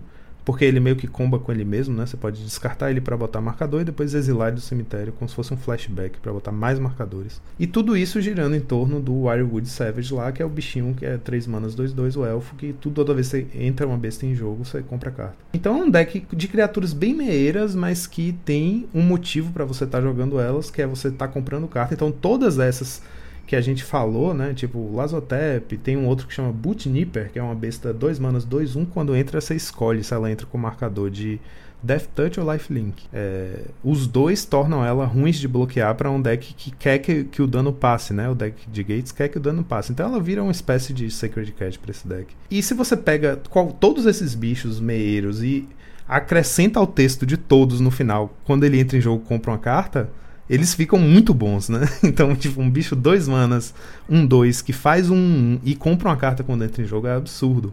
Então qualquer bicho desse vira um monstro com, com o Wirewood Savage na mesa. E ele tem umas mágicas bem interessantes ali, com rancor para né, combar com o negócio do Gates, Cast Down e Chainers de remoção. Ele tem Raise the Draugr, que é uma carta lá de é, Kaldheim. É, um qualquer e um preto, né? Instante. Aí você escolhe um. Ou você volta a criatura alvo do seu cemitério para sua mão, ou você volta duas criaturas alvo que dividem, que, que compartilhem um, um, um tipo de criatura do cemitério para sua mão. Então, por duas manas você volta duas bestas para sua mão. É, em Instant Speed, é um mini, um mini Rip in the Graves. Então o deck tem aí vários payoffs para ser um tribal, né, que é uma coisa rara no Pauper. Em geral, você não tem muito incentivo para focar num tipo de criatura. Por exemplo, Fadas tem a Spell Stutter, né, que que acaba beneficiando, digamos, ninjas tem a, a aquele, aquela aura lá, que é um payoff muito, muito pequeno, assim. E os slivers, naturalmente, são os que tem os lords, mas aqui você tem esses dois payoffs aí, que são voltar duas criaturas com uma mágica só, fazer o card advantage, e o outro bichinho que dá que dá draw para todas as bestas. E para completar é um deck de sticker, né? Então tem quatro do finishing move também. Como a remoção é a carta de três manas, sorcery verde lá que uma, criatura que você é, controla dá o dano dela, igual ao poder dela na criatura alvo que você não controla. E depois disso você ganha dois é, tickets, você pode colar um sticker. A gente falou, a gente tem um episódio só sobre isso. Por favor, recorram a ele se vocês não sabem do que a gente está falando. É, agora que eu pensei, pensei numa uma jogada que é bem interessante. O Pumba ele prolifera é, os marcadores de tickets, né? Ah, é mesmo, é mesmo, Rubinho. Poxa. Mas é isso, é um deck de sticker, então aquilo que eu falei, né? Qualquer threat vira, qualquer bicho na mesa vira uma threat considerável com os gates, o sticker faz a mesma coisa, né? Então são muitas camadas aí, mas é um deck muito doido. E o interessante é que eu vi isso no Twitter. Um dos é, tem uma comunidade japonesa de, na verdade é uma comunidade internacional da, no Twitter que é, é por um jogador japonês que é o Keiga que ele junta informações de internacionais, mas muitas vêm de jogadores japoneses, né, que ele coloca nessa comunidade. É basicamente um como se fosse uma lista de Twitter, né, que você vai ter uma pessoa como curadora que vai repostar coisas lá e é aberto. Então você pode entrar e você pode postar lá dentro à vontade. E é um recurso bem interessante porque, como a gente já falou muitas vezes aqui, jogadores japoneses são é, tem uma tecnologia muito interessante de deck building. Nesse caso aqui, esse deck foi jogado pelo Yutaro Yoshida, que fez resultado na, no Tournament Center da Harerue de Tóquio. E ele fez um 3-0, que é o, o, do link do report é o 3-0, mas ele reportou o 6-0 que ele fez no evento maior que teve no mesmo lugar, nesse Tournament Center. Que ele tem um report mais detalhado lá, tá em japonês, mas tem um botãozinho para traduzir o tweet, dá para você ler. Ele fala as matchups e ele ganhou é, seis matches seguidas com o deck, ficando em primeiro lugar nesse torneio. É, que eu acho que deve ter pegado muito pelo fator surpresa. E eu acho também que tem uma questão que é engraçada. Quando eu joguei de zumbis recentemente na loja, eu percebi que tem muitas estratégias no Pauper que se você fizer uma, um, um, deck com uma curva bem feitinha de criaturas, né? Você tem criatura para fazer por um mana, por dois mana, por três mana. Vai passando o turno, você só vai acrescentando corpo na mesa e corpo problemático tem uma certa tendência ao sucesso isso aí. tipo, surpreendentemente, o formato ainda tem espaço para um deck que o plano é só ficar colocando corpo problemático na mesa para o oponente resolver. Tem uma certa tendência a, a, a, dar bom, sabe? Ainda mais se você tem life link, você tem criaturas que trocam positivamente, você tem boas remoções. Então, é, eu acho que o deck é um deck bem assim. Você olha para ali e fala, não tem como isso ser bom. Mas ao mesmo tempo é tanta sinergia, né? E tem os stickers e tal, e deve ter pegado muita gente de surpresa. Então são esses dois resultados, um 3-0 e um 6-0 com essa lista louquíssima aí de, de bestas. É, eu chamei de Golgari Beast Gates. Cara, mas eu gostei bastante. É, é muito disso que você falou. A, curva do deck é, tipo, cara, é excelente. Você consegue fazer drop 3 no turno 2, dependendo, com o Arboreal Grazer, né, que é muito relevante. E o fato dele também ser, além dele ser um 0-3 Reach, que ele para fadas, tudo ali, ele não tem Defender. Então, ele acaba sendo uma threat para Gates também, né? Então, é, Parece que ele é muito sinérgico com gate, né? Você vai conseguir colocar dois gates baixando ele no mesmo turno e já vai conseguir pumpar ali. Cara, é muito. Acho que é uma das, é uma das cartas que, que eu queria ver mais jogando no Pauper. Eu acho que é muito pouco aproveitada. É uma carta que joga, por exemplo, Modern e Legacy e no Pauper não vê muito espaço, né? Então eu acho que. Cara, me chamou muito atenção. E é uma listinha, se você quer inovar, pegar um pouco da galera de surpresa, muito legal, cara. E sinergia ela tem. Eu acho que. No primeiro momento eu também tava com essa impressão dela ser um pouco ruinzinha, mas como você estava explicando, as criaturas não são lá de se jogar fora, são criaturas bem relevantes, são criaturas que fazem algum sentido e tem muita recursão, né? Eu uso isso do, do deck BG, né? BG já é conhecido por ter muita recursão e o Raise the Draw aqui ajuda muito nisso. Uh, além de, tem criaturas que fazem efeitos no cemitério. Então, cara, eu acho que você nunca vai passar um turno sem ter nada para fazer. É bem legal, é um deck super agro. Eu gostei bastante da ideia. Muito doido, né? Eu fiquei com vontade de jogar só por, porque é muito doido. Então, Joaquim, depois dessa terceira listinha, inclusive fechamos com uma listinha maravilhosa de BG. Segunda semana BG seguida, hein? E depois de tudo isso, só nos resta uma coisa: soltar a vinheta.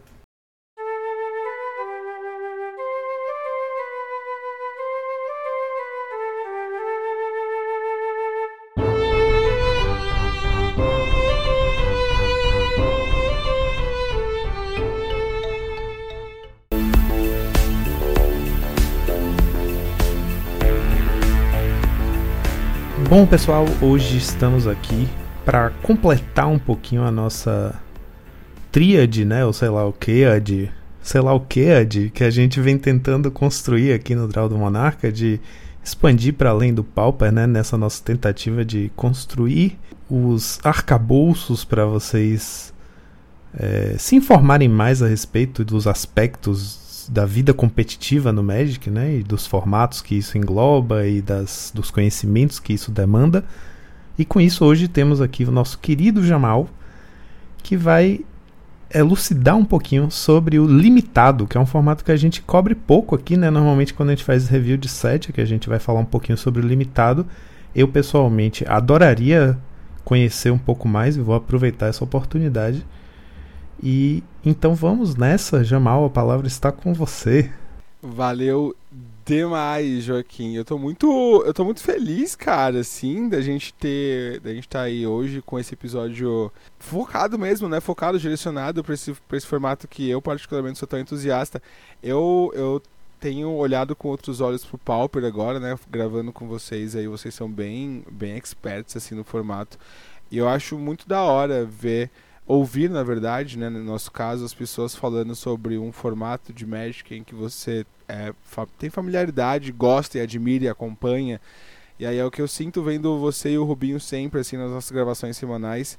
E, e, e, hoje eu vou estar um pouco na pele de vocês, caras, porque limitado é uma parada que me pegou desde o meu comecinho no Magic, assim.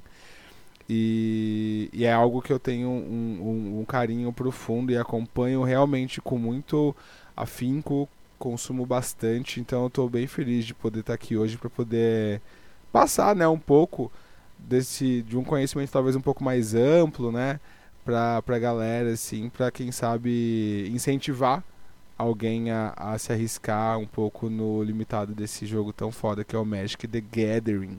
Hoje, né? Hoje vamos ser os pioneiros aí para ensinar o Joaquim a jogar draft. Porque ele já falou, já deixou bem claro aqui no episódio que não é um formato que ele costuma jogar muito, então vamos ensinar ele aí. E acabando esse episódio, ele já vai estar tá comprando os boosterzinhos, um, um produto selado ali para ele chamar os amigos e jogar. Exatamente, exatamente, Rubinho. É verdade, isso, é, isso é, é, muito real mesmo, porque sempre que a gente menciona alguma coisa de limitado aqui, a gente troca algumas experiências, você fala, né, dos, dos pré-releases que você joga e tal, e eu, eu, não me recordo de ouvir o Joaquim comentando, mencionando algo de alguma experiência dele, assim, em relação ao, ao selado, ou, ou enfim, ao, ao draft, enfim. Você tem muitas experiências, Joaquim, na moral mesmo, assim, com o formato? Quase zero, quase zero, Jamal. Aqui em Salvador, o pessoal que joga na loja, inclusive, vive organizando os draftzinhos. Às vezes tem os drafts que a loja promove mesmo, quando lança um set novo. E às vezes o pessoal pega os boosters de premiação que ganhou em evento e tal, junta e faz um, um, um bem bolado na casa de alguém, chama e faz um draft mesmo, assim, todo certinho com oito jogadores, né? E eles vivem chamando e eu já até me dispus aí e tal, mas nunca, nunca rolou, sempre não, não bate o dia e porque também é, confesso que é uma leve, uma leve é, acho que por falta de experiência, uma leve preguiça, sabe? Porque sim, justamente sim. eu sei que isso é uma das coisas, inclusive, que eu tenho, é uma das perguntas que eu tenho mais pra frente. Mas eu sinto, por exemplo, quando sai um set novo, eu só dou uma olhada nas cartas comuns então eu me sinto muito para trás para draftar, sabe? Tipo, vou abrir o booster e vou ter que ficar lendo todas as cartas pela primeira vez e, e eu fico pensando, meu Deus, vai ser um saco pro pessoal. Então, é um formato que eu vivo ensaiando me aproximar mais, né? De vez em quando no Magic Online eu torro uns playpoints assim, quando tem algum set muito rentável, que você pode abrir umas bombas muito caras. Aí eu falo, ah, vou jogar esse draft aqui. Mas zero experiência e zero investimento, assim, sabe? É justo. É justíssimo, faz todo sentido. E é totalmente compreensível, inclusive. É um, é um estilo de jogo de México que realmente gera muita, muita dúvida, assim, e tem toda essa questão da gente ter que se empenhar um pouco mais, né, em, em às vezes estudar muitas cartas da coleção. É muito mais fácil nesse sentido olhar para o construído que você tem os decks montados, né, e tem que se preocupar só ali, às vezes com metagame, quando você quer entrar num formato, do que no limitado em que você tem que basicamente conhecer não que você tem que, né? Porque ninguém tem que nada. Mas se você quiser ter bons resultados, né? Tem que pelo menos ter um conhecimento prévio de, de uma grande parte das cartas da coleção. E aí, só pra galera entender realmente o nome, né? O porquê limitado, né? Porque é, é literalmente o que o conceito do nome diz, né? Formato limitado é um formato em que você joga o seu Magic ali, constrói o seu baralho com uma pool limitada de cartas. E aí a gente tem duas situações aqui, as mais populares, que é o draft e o selado né? Como o próprio Joaquim falou, o draft é geralmente jogado entre numa mesa fechada de oito jogadores, cada jogador ali com três boosterzinhos. E aí você abre o seu booster, pega uma cartinha, passa sua, suas, suas outras 14 cartas para a esquerda e recebe da, da sua direita 14 cartas, pega uma carta, passa até acabar o pack, depois abre o pack, faz para a direita o próximo pack, depois novamente para a esquerda. Se eu não me engano, é esquerda, direita, esquerda, pode ser direita, esquerda, direita, mas enfim, é sempre dessa forma. para gerar realmente essa, essa aleatoriedade. E no, no selado, né, tem é, um pouco diferente. No selado você tem ali seis boosters que você geralmente recebe. Uh, e através desses seis boosters você monta o seu baralho para poder jogar o evento e aí não tem essa, essa limitação de jogadores como tem no, numa mesa de draft que seriam oito jogadores, né? A gente tem desde o número mínimo, né, para qualquer torneio, é, basicamente de Magic que é oito pessoas, mas em formatos selados, é, em formatos de, de, de selado mesmo, né, de seis boosters, o número de jogadores ele é assim X, sabe? Como num grande evento construído você pode ter um grande evento de selado também, com sei lá 60, 100 jogadores todos com esse mesmo rolê de abrir seis boosters e montar o seu deck. Então é por isso que o nome é limitado. Você tem ali a quantidade limitada de cartas, onde você tem que montar o seu baralho. E, e é isso que dá o nome de fato para esse estilo de Magic. Ô Jamal, deixa eu fazer logo uma pergunta aqui. Quando você está jogando um draft, né, que você está começando a draftar, você tem um tempo limite para fazer o seu pick a cada carta? Quando a gente está falando de, de competitivo, porque eu acho que isso é importante mencionar também, é, existe. A gente sabe que tudo que diz respeito a competitivo de Magic, a gente sempre pensa nos formatos construídos. Mas principalmente em torneios grandes, seja o que a gente está acostumado a ver no Pro Tour Mundial, ou alguns eventos de Grand Prix, né, os famosos GPs que rolavam antes, é, a gente teve alguns aqui no Brasil, está voltando até agora, agora mudou o nome para Magic Fest, enfim. Em torneios com um pouco mais de, de nível de competitividade, no draft existe sim o tempo para você fazer os seus picks, tá? Que começa ali, se eu não me engano, em torno de um minuto ou um minuto e vinte e vai caindo conforme vão passando os picks. O Magic Arena, é, eu acho que o mall também, eu, não, eu não, não joguei no mall, na verdade, muitas vezes. Mas no Magic Arena a gente consegue ver isso no Premier Draft, o Draft Premium, né? Tem dois, tem três tipos de draft no Magic Arena. O Draft Premium, que eu devo dizer que é o mais popular, né? Que é melhor de um. Você tem uh, os picks ali seu cronometrado, então respondendo a sua pergunta, e já limita bastante o Magic limitado um pouco mais competitivo. A gente tem o draft rápido, que você faz o draft com bots e não tem tempo para poder fazer os seus picks, é ilimitado, é muito bom para quem está começando. No draft premium que eu acabei de mencionar, você drafta com outras sete pessoas reais na mesa. E o draft tradicional, que ele é o famoso melhor de três, é o draft como deve ser, sabe? Que mais imita o IRL. Ele não é ranqueado, infelizmente, é, mas ele te dá uma premiação um pouco maior do que o Premier, do que o Premier Draft. E eu acho que isso é o que talvez motive as pessoas a jogarem. E ele funciona exatamente como um draft RL é. Você drafta com pessoas de verdade, você tem o tempo para poder fazer seus picks e você joga três partidas. Ponto. E aí você ganha a premiação baseada na quantidade de vitórias que você fez. Exige, quando você está jogando um draft com um pouco mais de competitividade, exige essa questão do tempo, sim. Quando você está jogando uma coisa numa loja com amigos ou algum torneio mais tranquilo, a galera tende a ser um pouco mais flexível com o tempo. Existe sempre aquela rigorosidade para todo mundo passar as cartas ao mesmo tempo, para não, não, não juntar muitos boosters na mão de um player assim, mas no geral é tudo muito flexível. E levando para o selado, né? Quando você vai jogar um evento selado ou um pré-release, que seja, geralmente quando eles entregam os kits, eles soltam e dão um tempo. Geralmente é de 40 a 50 minutos, que é o tempo que você tem para poder abrir as suas cartas todas, seus seis pacotinhos de boosters. É, algumas lojas pedem para você listar suas cartas, né, quando tem muita gente, assim, para evitar qualquer tipo de trapaça, e então montar o deck. Então existe essa, essa questão do tempo, ela é importante é, no limitado, mas ela tende a ser bem flexível em vários cenários, assim. É bem interessante, até falando um pouquinho do mall, tá? Aquele, no mall também tem bastante Phantom Draft, que acho que a gente existe isso também no IRL, né? Inclusive aqui em Curitiba tem várias lojas que quando tem coleções novas assim, ele, eu acho muito interessante isso que eles, em vez deles abrirem as boxes, eles fazem torneios Phantom pra galera se divertir, tem uma premiação lá simbólica em, em créditos e mesmo e mais assim a pool fica totalmente para a loja, né? Então é isso bem interessante. O Phantom, né? Sempre que você ouvir isso em algum algum torneio limitado, é, se resume que você não vai ficar com sua pool. Você vai abrir E a pool é, da, é de quem tá oferecendo esse torneio, né? Inclusive no mall tem bastante disso. Você tem ali. É, tem vários tipos de Phantom Drafts ali. Que você entra, vai draftar. E, e falar a verdade, isso eu acho que gera uma experiência melhor pro draft. Porque você não vai fazer o pique na carta mais cara, porque, nossa, eu vou ganhar dinheiro com isso. Você realmente vai pensar na sua gameplay, você vai querer ganhar para conseguir ganhar algum tipo de premiação. Então, eu particularmente gosto mais desses Phantom Drafts. Eu acho que, é, é, pelo menos a dinâmica é melhor, porque você não vai ficar. É, você fica mais tentado, né? A fazer. Pô, você do nada está abrindo ali agora um Senhor dos Anéis, aparece o Orc, o Boommaster ou o Anel, você vai picar. Mesmo sendo cartas excelentes, não interessa se você está fazendo um deck mono white. Você vai pegar o Orc porque sim, ele é caro, 500 reais uma carta dessa, então não faz muito sentido, né? Então é. Quando é um Phantom, você acaba deixando essa carta passar porque não vai fazer diferença nenhuma no seu deck.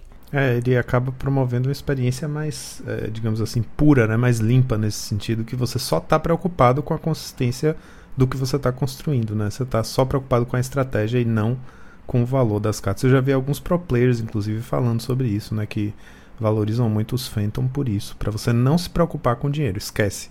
Você vai jogar, só jogar. Exato, é, é, isso aí complementa bastante a experiência do Magic. E assim, a gente sabe que hoje, hoje em dia, né, a gente tá falando, a gente tá gravando em 2023, né, esse podcast, caso alguém esteja ouvindo aí no, no futuro muito longo. E, e assim, hoje é muito caro jogar o Magic físico, né? Então fazer um draft físico hoje em dia custa uma grana considerável. E, e o, Bill mencionou que existe lá em Curitiba essa, algumas lojas que fazem o Phantom. Aqui em São Paulo eu não conheço nenhuma loja que faz um, um, um, um torneio nesse estilo. Acho que seria incrível justamente pelo preço estar tá tão caro hoje em dia do Magic físico. E, e, é totalmente isso, né? Quebra um pouco da experiência, porque a gente vai sempre dar o pique no valor. No mall as cartas também têm valor, então também dá. Se você também é influenciado a pegar a carta com maior preço, sabe? O Arena foge disso, porque o Arena é, enfim, são coringas, né? Então a gente não tem um valor monetário de fato. No Arena você pode picar as cartas raras para ter na sua coleção só por uma questão de colecionismo mesmo, para poupar coringas, mas é muito mais tranquilo de você de fato ali só deixar, só deixar uma carta que parece muito boa passar se você não tá nas cores, sabe? E é, é realmente outra experiência. E, e, eu vou falar porque eu, eu, eu, cheguei, eu fui para os Estados Unidos uns anos atrás. E eu joguei muito draft, foi na época de Guildas de Ravnica, quando eu fui ali em 2018 para 2019, se eu não me engano. Eu estava hospedado num lugar que era 15 minutos andando de uma loja de Magic. E tinham dois drafts por semana, as segundas-feiras e as sextas, se eu não me engano. E o draft era coisa de, assim, sei lá, 10 ou 12 dólares, assim, o draft, sabe? E eu joguei muito, muito, assim. Joguei muito. E e acontecia coisas lá que não aconteciam aqui. Eu recebia Shockland, que era raro, assim. Eu recebia no pique, sei lá, 4, 5. Porque os jogadores de lá não precisavam dessas cartas, sabe? É uma carta que, sei lá, custa 4, 5 dólares para ele, para eles lá. Aqui custava coisa de 30, 40 reais, porque estava na, na época recente do reprint, né? Mas eu voltei com, sei lá, pelo menos 15, 18 Shocklands que eu picava sem nenhum tipo de, de, de sabe, pudor, mesmo sendo um jogador que me considero muito competitivo no limitado, eu falava, velho, é isso, sabe? É muito fácil abrir terreno raro numa edição que tem muito terreno raro e é um terreno que joga muito, então assim, farmei muito, mas isso realmente estraga um pouco dessa experiência de, de, na, na complexidade que um draft pode ter de fato. Agora, uma parada que eu acho que é importante mencionar referente à diferença mesmo do draft do selado é que o selado ele conta com um fator que todo jogador de Magic já reclamou desse fator e tá tudo bem reclamar desse fator, que é um fator sorte, né? No selado a gente exi a gente precisa de um pouco de sorte. A gente abre seis boosters, sabe assim? E aí você tem um leque de opções muito grande de cartas raras e míticas que podem ser ou não muito boas no sentido de fortes, de power level. Grana, óbvio que sempre é importante, sempre bacana, né? Mas falando de power level mesmo, então a sorte no selado ela acaba contando bastante, enquanto o draft ele exige um pouco mais de, de, de conhecimento num, em outros fatores, assim. Tanto selado quanto draft, é bacana que você tenha um conhecimento prévio da coleção. Quanto mais conhecimento da coleção, melhor vai ser seu desempenho, independente do, de onde você está jogando, de, ou no selado ou no draft. Mas o selado você conta muito com a sorte, porque você depende inteiramente daqueles seis pacotes que você abriu. No draft, tem uma outra skill muito importante, que é o que a gente chama de leitura de mesa, né?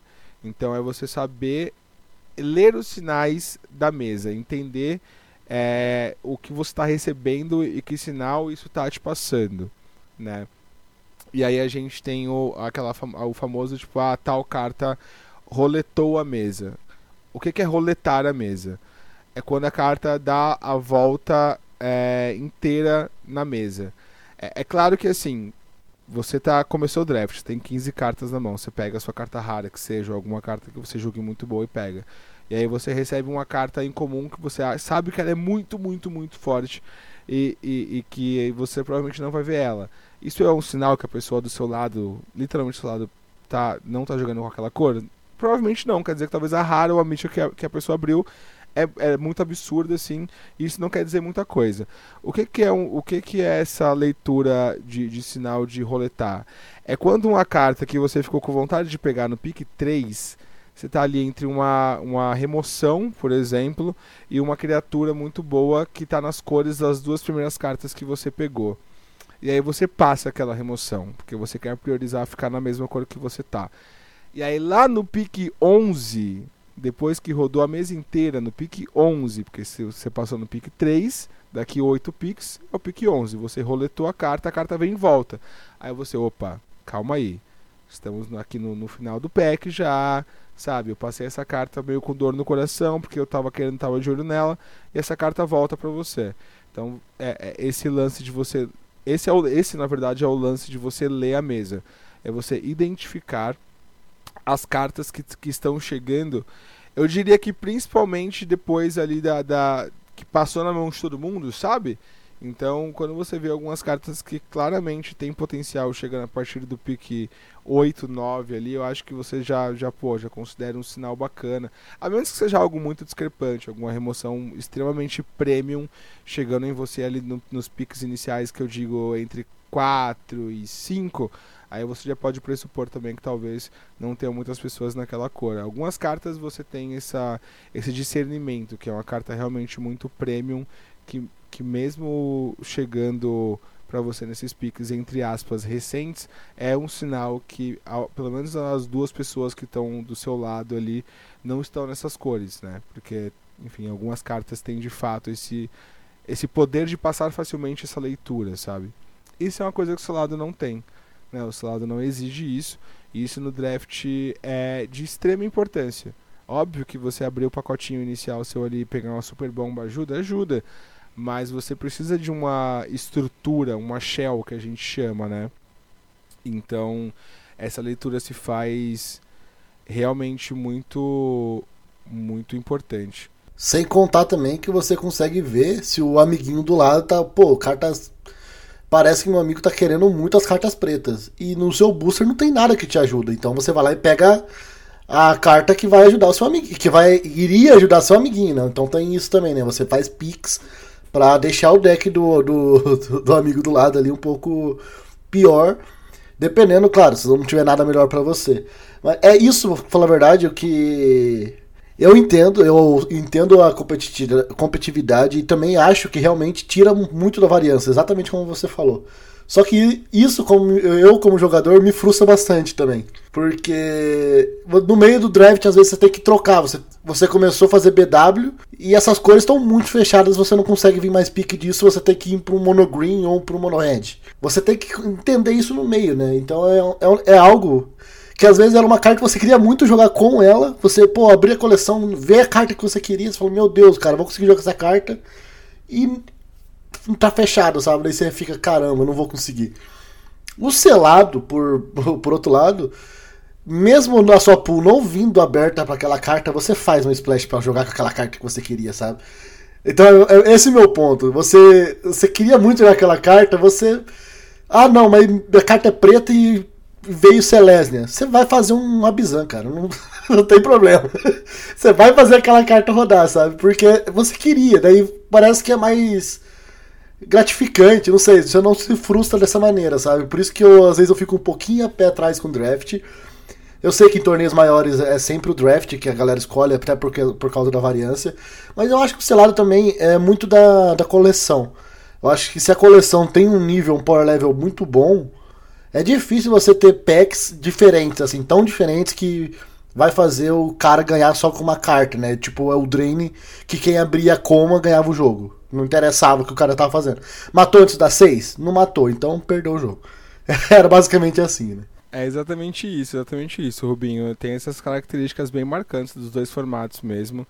O... Eu não vou dizer no Arena, porque você drafta com pessoas que você provavelmente não vai jogar, mas quando a gente está falando de um pod draft, que a gente chama, né, que é as oito pessoas draftando que vão se enfrentar, é, isso é algo que tem que ser levado em consideração, né, o que a gente, o que a gente costuma chamar de corte, né. Ah, eu vou cortar aqui uma carta porque ela é muito forte, não tem nada que vai ajudar muito no meu baralho. Claro que assim, esses cortes não costumam aparecer no primeiro pack, né? O primeiro pack geralmente você tá ali basicamente em uma cor, a partir do segundo, na metade do segundo pack ali você já começa a olhar para essas coisas de cortar, porque se na, se na, metade do segundo pack você não tá nas suas cores definidas, alguma coisa errada está fazendo, assim, sabe? Então é nesse momento em que você realmente tá ali definindo duas cores, que geralmente é o mais comum, beleza. Então agora eu vou ficar de olho, porque se chegar uma carta para mim ali no pick 8, 9, que não é interessante pro meu deck, eu não quero enfrentar essa carta, sabe? Eu não quero enfrentar essa carta, então eu vou pegar essa carta porque é, é, tem que ter isso em mente quando a gente está jogando pod draft. O que você não está pegando, você está enfrentando, sabe? Em teoria você está enfrentando se a carta tem um power level bom. Então é importante ter sempre e sempre ter isso em mente. E, e só porque eu, a gente falou muito essa palavra, essa palavra pique, assim, eu acho só eu sei que deve ser de conhecimento de muita gente, mas quando a gente fala muito a expressão ah, P1 P1, por exemplo, só pra galera saber, só um parênteses, é, é, quer dizer, tipo, PEC 1, PIC 1, ou seja, é a primeira carta que você pegou no primeiro pacote. E aí depois você só vai assimilando de acordo com os números, né? Tipo, ah, é, P2, P1, ah, foi a primeira carta que eu abri no meu pack 2. Enfim, só, eu sei que parece meio intuitivo, mas só para quem tinha dúvidas fica esse parênteses. E sobre o selado que você falou de splashar e tal, é justamente porque o selado ele é mais permissivo mesmo, né? O selado ele tende a ser um pouco mais lento, porque tem que tirar. É, é a frase que a gente mais escuta em pré-release da vida. Ai, tirei leite de pedra. Porque é, velho. Às vezes você abriu. Nossa, eu abri, sei lá, 10 emoções no preto, mas não tem nenhum bicho decente. É, aí você, beleza, então vou usar as emoções do preto aqui, mas aí, puta, abrir meio a meio de criatura aqui no azul e no branco. É, então você vai jogar de três cores, cara. Você vai dar um jeito de, de, de fazer isso acontecer. Ah, mas eu não abri mana fixing. Beleza, é o que tem para hoje, sabe? É tirar. É, essa expressão é muito boa mesmo, é tirar leite de pedra. Conta com a sorte, tem que, tem que se virar com o que tem. Mas o selado ele tende a ser mais permissivo vai acontecer situações em que você abriu, em que você sentou na verdade na frente de um oponente que, que abriu 10 criaturas de drop 2 e ele, e ele ou ela vai fazer criatura na 1, na 2, na 3, duas criaturas na 4 e você vai perder no turno 5. Isso pode acontecer, sabe? Isso, isso acontece, isso realmente acontece. Mas isso é Magic, né? Ah, isso chama-se variância. Então a variância acontece, mas assim, o selado ele é permissivo, sim. Então é, é muito comum você ver muitas cores no selado. É muito mais importante você saber com que se preocupar com cada cor. Então, ó, sei que nessa cor aqui tem uma carta muito boa. O Rubinho mencionou aí a Coma, que, que, que era uma carta realmente desbalanceada. De uma coleção que era muito. Que muita gente gosta, inclusive. A Coma é. Ela tava um monte de formato eterno diz ao contrário aí. Eu acho que foi banido em tudo. Oco, Astrolab. ah não, o Astrolab não foi dela. O Astrolab não foi dela, mas o Oco foi. Foi banido em todos os formatos que ele tentou jogar. É, não. o Drain realmente teve muitos banimentos. A, Co a, Coma, tá, a, Coma tava, a Coma tava em Kaldheim. A Coma veio Ah, ele é Kaldheim. Eu a confundi é então. Sim, Tinha sim. certeza que era o Drain. Não, o Drain foi desbalanceado pedaço, né, pro construído assim.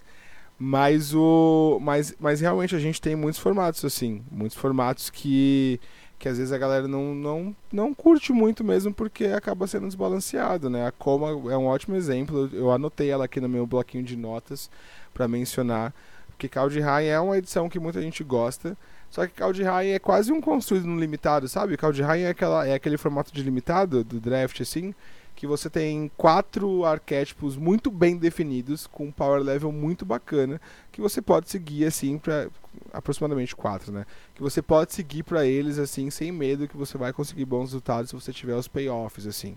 E no meio dessas, desses desses arquétipos você tem a coma, que é uma bomba que acho que de resposta imediata para ela só existe uma carta no formato inteiro.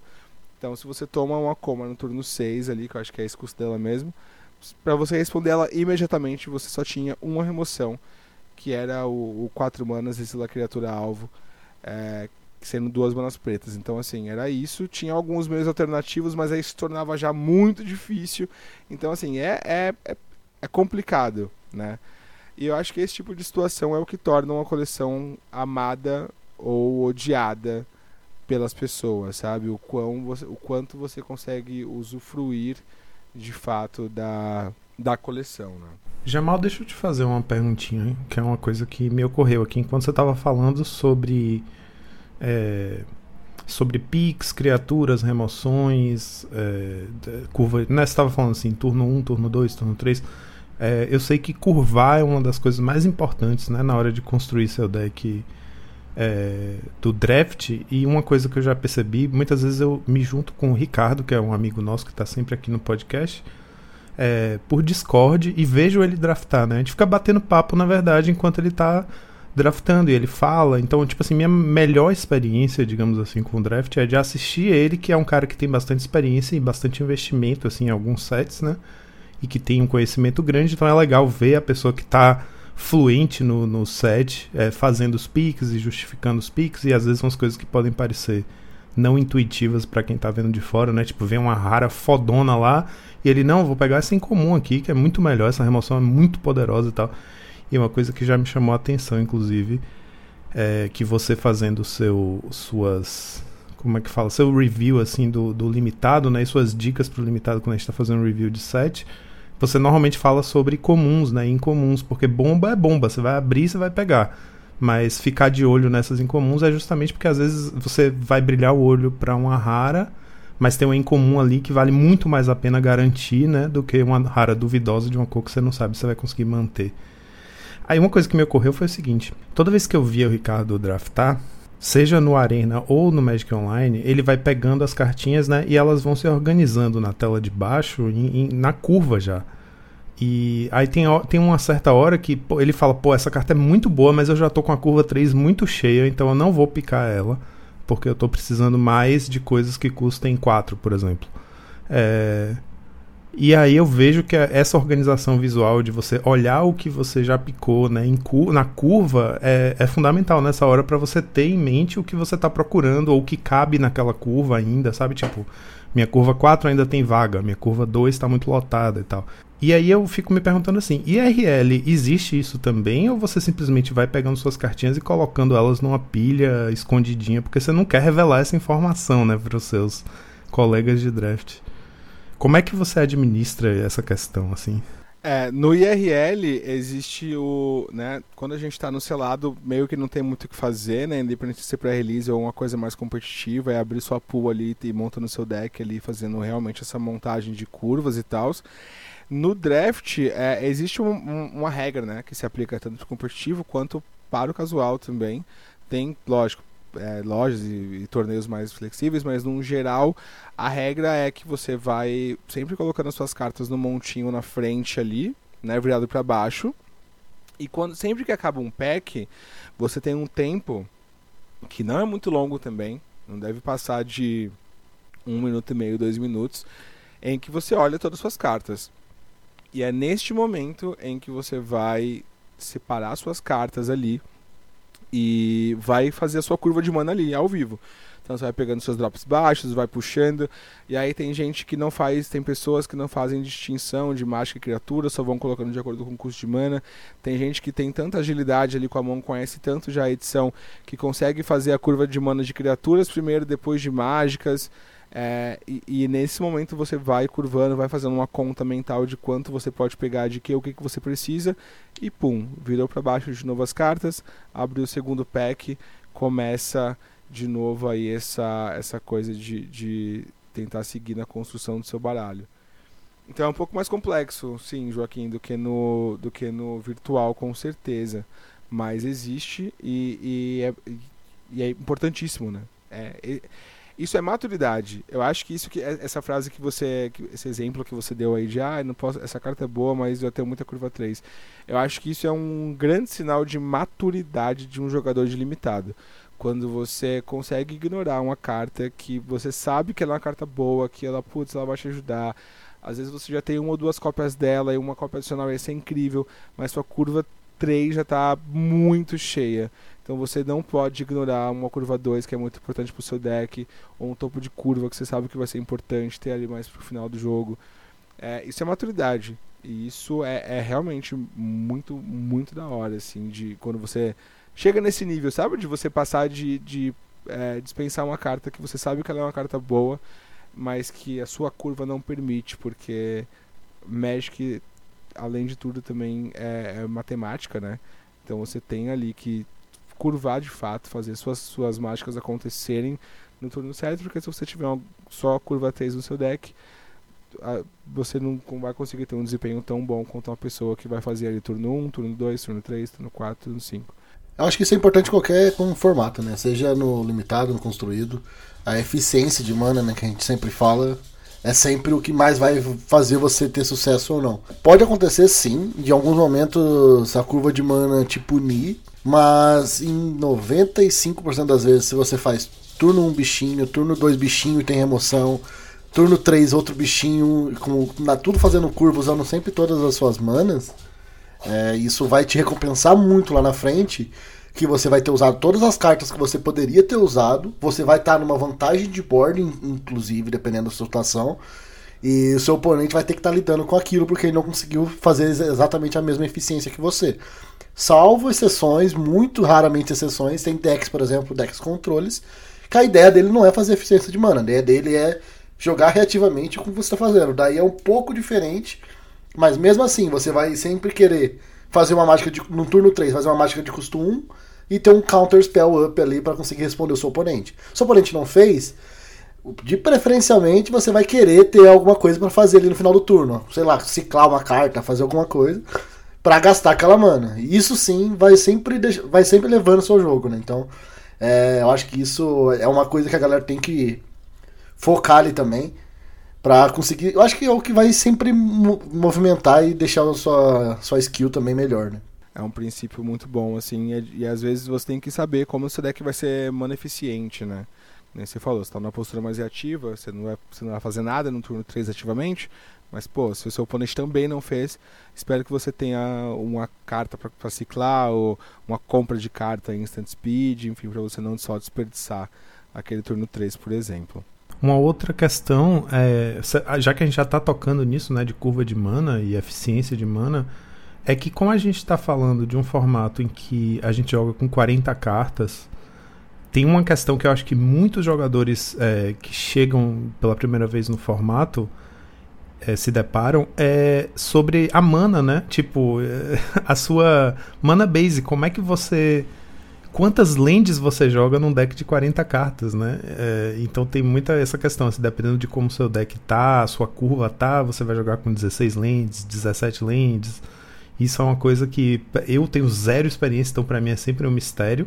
Mas eu sei que é uma questão que é muito debatida, né? A quantidade de lentes e qual a quantidade saudável de criaturas para se ter no seu deck, de threats de maneira geral, né? Pra, se é um deck de criaturas, se não for um deck mil, por exemplo.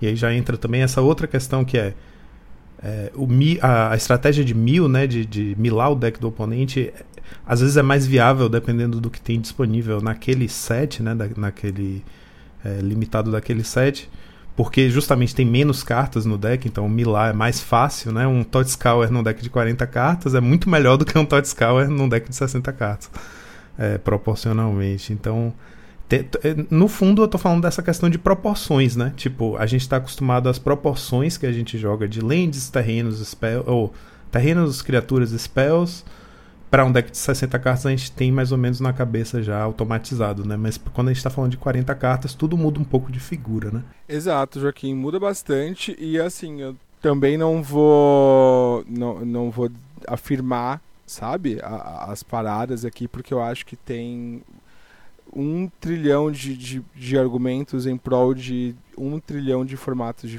de, medidas diferentes por um trilhão de argumentos diferentes. Cada um pensa é, de uma forma nesse sentido, mas existe pelo menos o, o, norte, sabe assim, o base, a parada que, que você vai conseguir ter um jogo.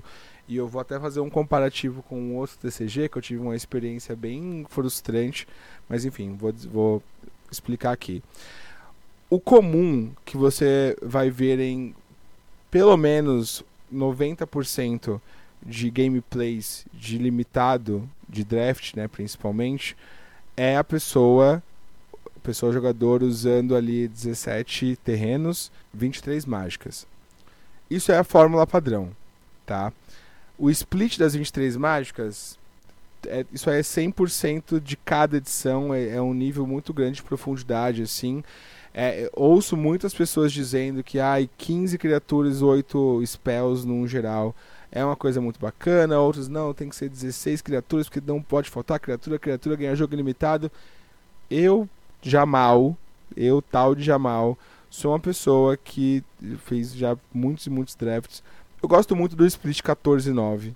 Me apetece muito. Eu fico feliz quando eu estou draftando e chego no número de 14-9, onde tenho 14 criaturas, 9 mágicas aleatórias, assim, é, instantânea, feitiço, encantamento, planeswalker, sei lá, X me sinto muito confortável com esse split.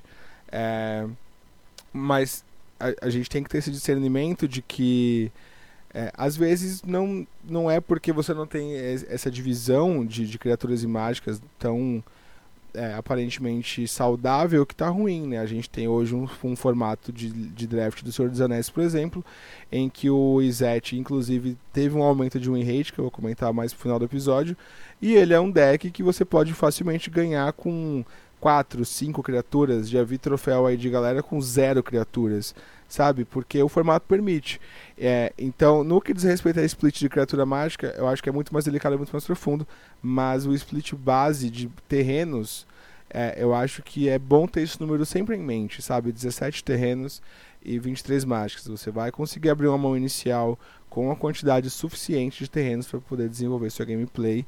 É, vai ter frustração de flood, de zica, padrão de Magic também. E eu só queria pontuar que isso é um, é um norte, que isso é individual de cada um, porque meu primeiro pré-release de Pokémon TCG, o Pokémon TCG vem com um deck pré-montado de 40 cartas, você recebe 8 pacotes que você abre e complementa o seu baralho. Complementa no sentido de fazer trocas de cartas, né? Porque você tem que ter. No, no, o número é 40 e ponto final no Pokémon TCG.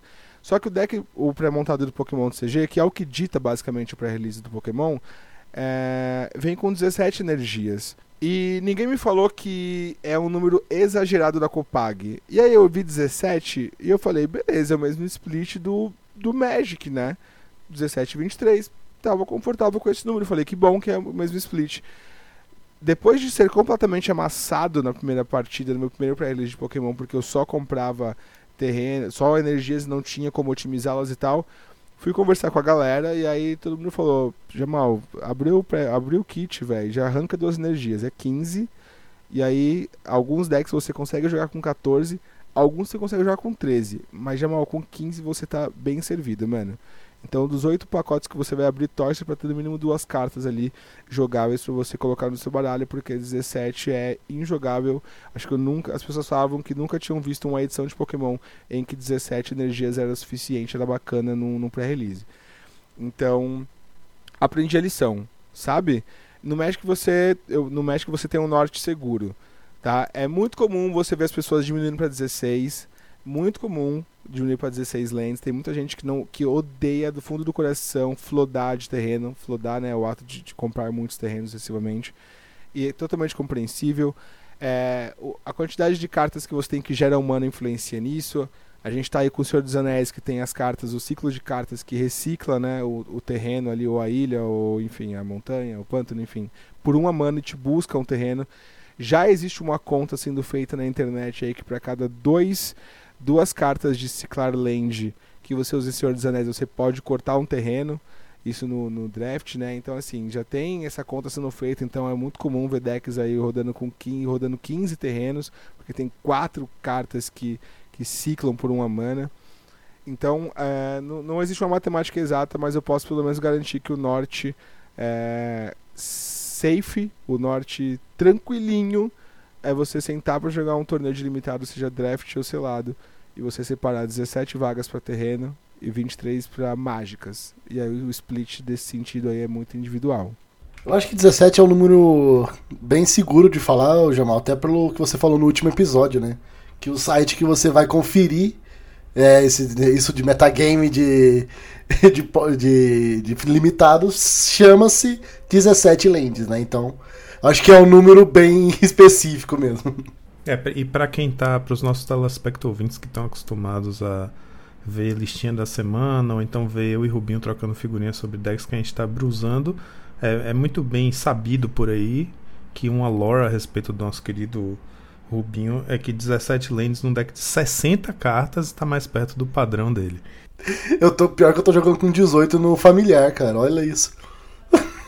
e é um deck que não pode perder land drop. Qualquer deck na mão do Rubinho, é, qualquer deck de pauper na mão do Rubinho, ele vai jogar um pouquinho, né? Vai fazer as, as as, as mudanças dele, adotar as tecnologias dele e vai voltar para você uma lista com três ou quatro lentes a menos do que o que você mandou para ele.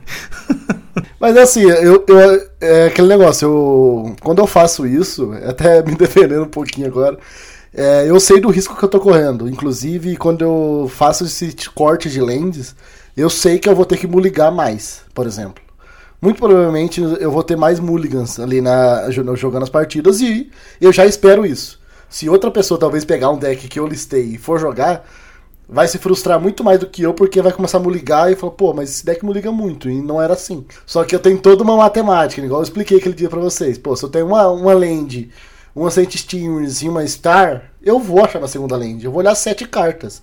Se eu não achei minha segunda land, eu não ia achar minha land também normalmente com 18. Então é. Tem tudo. Tem um porquê, sabe? Não é exatamente tirar lentes porque tirar, mas eu, eu sempre tento fazer isso sim. Eu tento forçar o máximo para tirar o máximo de lentes que eu posso ali, até mesmo para melhorar meus draws no futuro. Vou aproveitar aqui para falar que se vocês estão curtindo a nossa troca de ideias e se empolgando com a ideia de jogar um seladinho, um draftzinho, lá na Taverna Game House é o destino perfeito para entusiastas de TCG. Lá você encontra singles de Magic e Flash and Blood, que é o TCG do momento, e também produtos selados para você poder jogar o seu limitado em casa ou na loja ou onde você quiser. Eles estão oferecendo um desconto exclusivo de 5% em todos os produtos de Magic the Gathering para vocês. Basta usar o código Monarchs5, Monarchs5, tudo junto, hashtag Monarchs5 no checkout para aproveitar.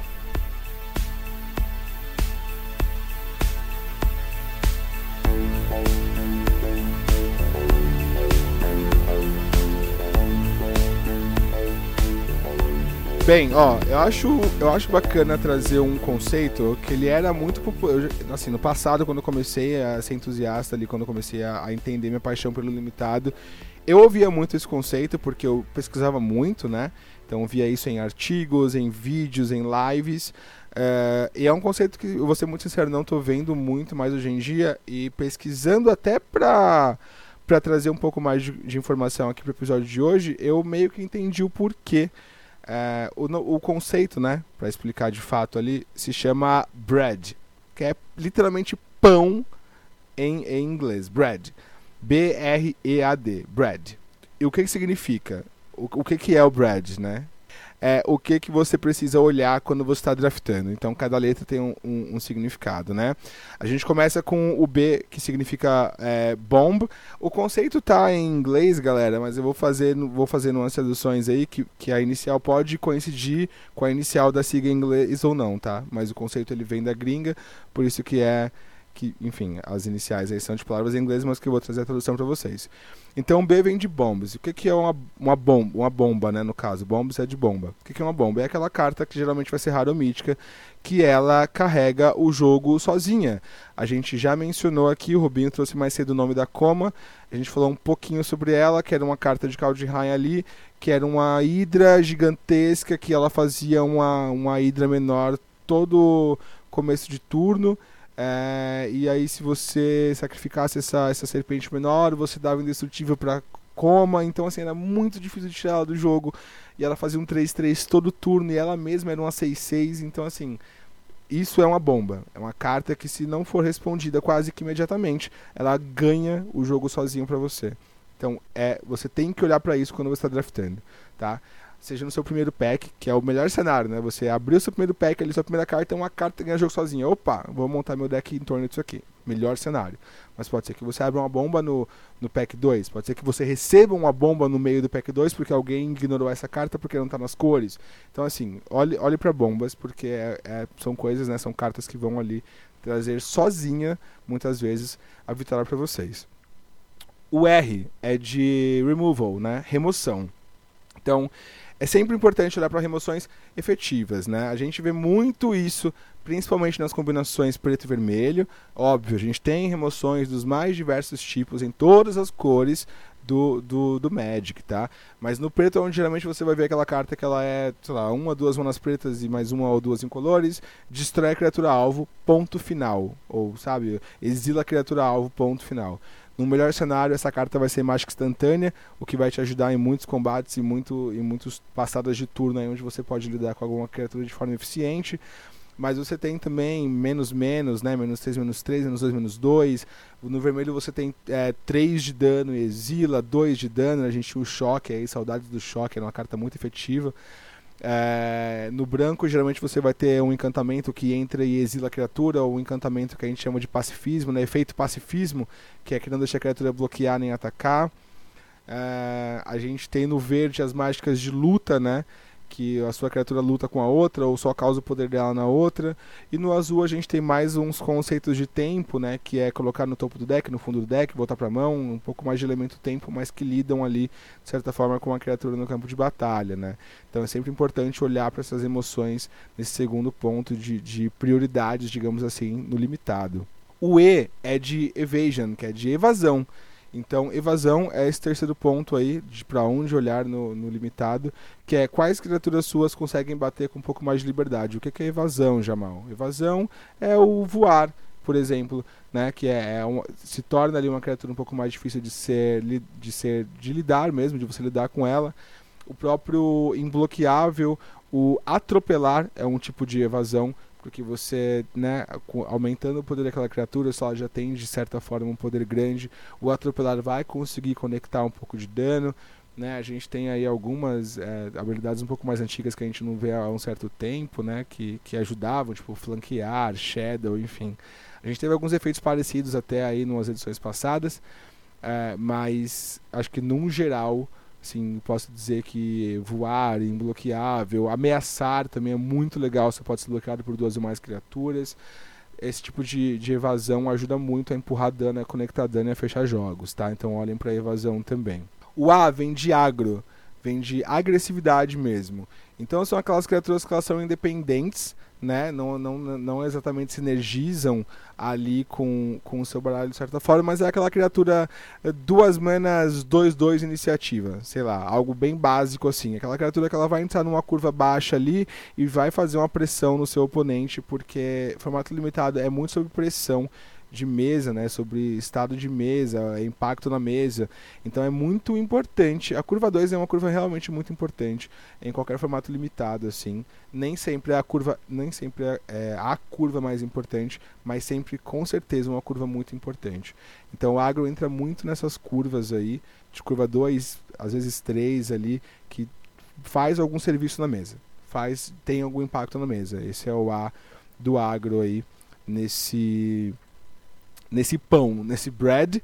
E a gente fecha, e a gente fecha com o D, que pode ser dud ou dirty, que seria o nosso o lixo ali, o filler, o tapa-buraco. Tipo, meu Deus, meu Deus, fez, montei meu deck tem 38 cartas, eu preciso enfiar duas cartas aqui para ter um deck de 40 cartas, sabe? E aí você pega uma carta que às vezes tem um custo muito alto, ou uma marcha que não faz muita coisa, mas que você precisa tapar um buraco ali. Então é, é a última coisa que você vai olhar, uma coisa que às vezes é muito específica, né? É, eu sou muito pego de surpresa e eu percebo que as pessoas gostam de usar essa carta de tapa-buraco, que é a famosa carta que destrói encantamento, artefato, criatura com voar, sei lá, geralmente é uma carta verde, tem esses três efeitos embutidos, assim. Que em algumas edições faz muito sentido você usá-la no main deck, mas a grande maioria não faz. E muitas pessoas usam, porque, porque sim, porque faltou uma carta jogável ali, tapou um buraco, não é uma carta que você vai olhar muito, mas é, é, é bom, né? Às vezes, ah sei lá, tô no final do pack, putz, até tem uma carta na minha cor aqui, mas eu não vou usar, não tem nada pra eu cortar dos outros, tá, vou pegar essa carta da minha cor aqui, vai que, vai que falta uma carta jogável, aí você enfia essa carta, né, é o, é o filler aí que a gente costuma chamar também. Eu, eu acho importante ressaltar, galera que tá ouvindo, que isso é um conceito base, tá, é, e por que é um conceito base? Porque hoje a gente está na era da internet e existe. Além de a gente estar na área da internet, que é essa coisa da comunicação muito frenética e frequente entre pessoas e troca de informações, a gente está vivendo um momento do Magic também que as cartas estão com power level muito alto. Muito alto, assim, sabe? Então, hoje o, o, próprio conceito de Bradley é muito mais profundo, porque o Magic está mais profundo.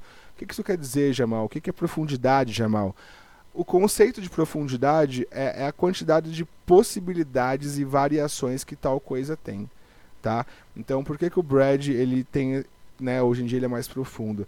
Porque às vezes a gente tem uma criatura hoje no Magic de 3, 4 manas que ela causa um impacto e não é uma bomba, ela só é uma carta de 3, 4 manas que causa um impacto muito significativo quando entra na mesa, que ela é muito melhor do que a remoção que está logo em segundo ali no Brad, entendeu? Então, às vezes, você conjurar uma criatura de 3, 4 manas que vai impactar a mesa, eh, parei, aparenta ser muito melhor do que você chegar no turno 5, 6 para dar uma remoção preta que, sabe, que tenta fazer um pouco de, de, de, de e, na verdade, é só uma remoção ruim, sabe? Então, hoje em dia, o conceito de Brad está muito mais profundo sabe? Então é só realmente para vocês terem uma base de para onde olhar. Estou perdido, quero começar no draft, não tenho noção. Tenha em mente o conceito do Brad, que você vai ter no mínimo um deck jogável aí com linhas de vitória é, plausíveis e razoáveis, tá? E esse conceito de profundidade, na real, não se aplica só para esse, esse rolê do Brad, né? As coleções de Magic têm profundidade também, né? E é isso que faz com que elas, elas sejam populares ou não. Eu até já, já fiz uma menção aqui a Kaldheim, falando com o Rubio um pouco no passado, aqui nesse episódio, que era uma edição que tinha essa, essa bomba chamada Coma, é, que não tinha muitas respostas efetivas. E por mais que tivesse poucos arquétipos, devia ter uns quatro arquétipos ali bem definidinhos, foi uma edição que muita gente gostou de jogar. Né? Então tinham ali quatro decks possíveis, que você conseguia montar no seu draft. Tinha um, essa bomba, as raras eram bem ok. Era um formato divertido, bacana de draftar. Eu sei que Voo, que é o voto carmesim, as pessoas não gostam muito, porque é uma edição que tinha, mu tinha muitas bombas que caíam na mesa e, e você simplesmente perdia o jogo, tomava uma invertida ou, sabe, só tornava a sua vitória ainda mais fácil. Então era um formato que às vezes era desbalanceado pelas raras e acabava se tornando um formato um pouco de sorte. Eu sei que foi um formato muito impopular. Não sei se tão impopular quanto D&D foi. D&D a gente teve o Inverno Rakdos. Era uma era um D&D foi um assim, eu não posso falar nada. Eu eu farmei muito nessa edição sabe? Porque era completamente idiota assim mesmo. Era, era o Rakdos que era três manas rouba sua criatura, e sacrifico sua criatura para algum efeito meu, porque tinha um monte de efeito de sacrificar comum em comum. Pra Deadly Dispute, Exato. que é a carta mais roubada do mundo. Perfeito, Deadly Dispute é um dos maiores exemplos aí. Então era um formato, era muito babaca assim, é, tanto que quando o draft rápido dessa coleção chegou no Arena, teve que ter um update ali meio que emergencial para a Wizards corrigir um pouco os bots, porque os bots estavam deixando muito aberto é, essas cartas, porque eram cartas comuns, sabe? A carta de 3 mana que roubava a criatura era comum, o bichinho 2 mana 2 1 sacrificava a criatura para ganhar poder era comum. Então, os bots não estavam priorizando, priorizando muito essas cartas e como tinham muitas peças redundantes, tava meio insuportável jogar quick draft, draft rápido, né? Que às vezes muita gente joga para poder farmar ali ou para treinar, enfim. Então a Wizards fez um balanceamento ali onde os bots priorizavam um pouco mais essas cartas para vocês terem noção do quão forte essa combinação é, era, né? Então assim, era uma edição que a gente chama de edição muito rasa, que era um meta para definir de ponto final.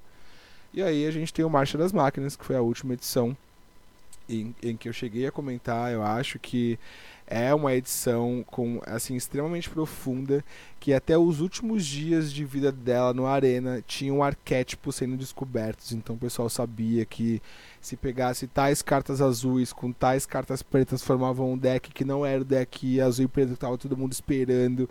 E aí tinha os cinco cores lendas. E aí tinha assim absurdo a variedade de combinações que você conseguia fazer em Marcha das Máquinas, extremamente profundo o formato, delícia de jogar. Você nunca fazia uma, uma, uma run, que a gente chama, né, que é abrir um draft lá e jogar até fazer sete vitórias ou três derrotas.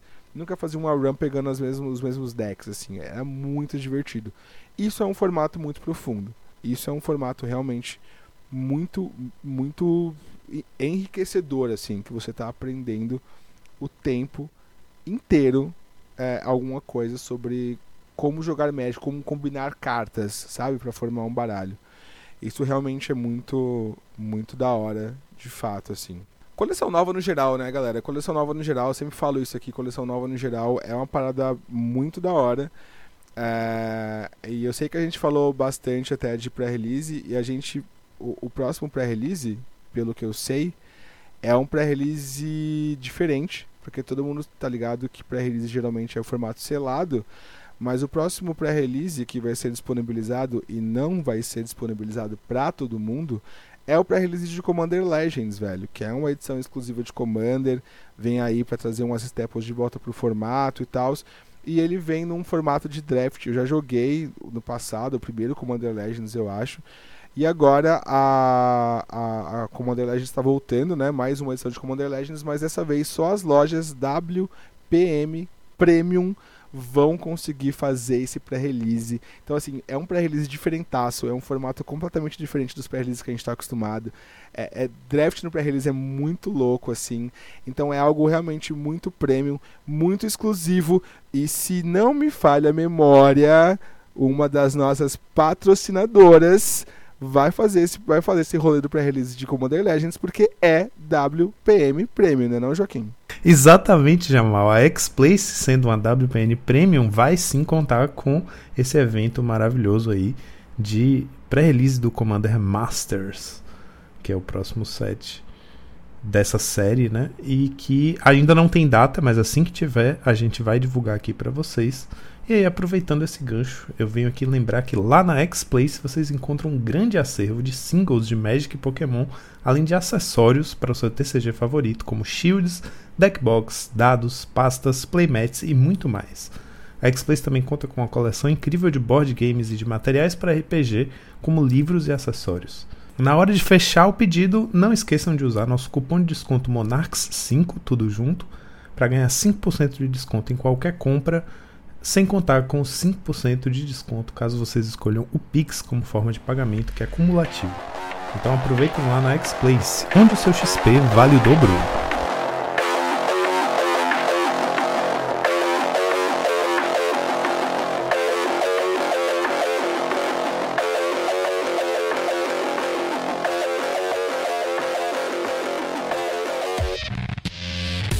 Então, Jamal, a gente tá falando bastante de como o draft funciona, né? Como todas essas teorias por, por trás aí da.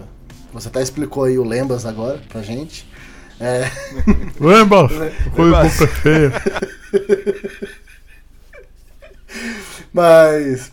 Então, é, também é, é, uma coisa muito importante, acho que todo mundo fica sempre se perguntando, né? É do metagame, né? Você, você poderia falar também um pouco pra gente também então do que esperar pro próximo Pro Tour, né? O Pro, Pro Tour agora no final desse mês, né? O Pro Tour de Lords of the Ring. Então vai ser um Pro Tour Modern e também vai ter limitado aí nele baseado nessa coleção. O que, que você pode dizer pra gente o que esperar dessa coleção aí?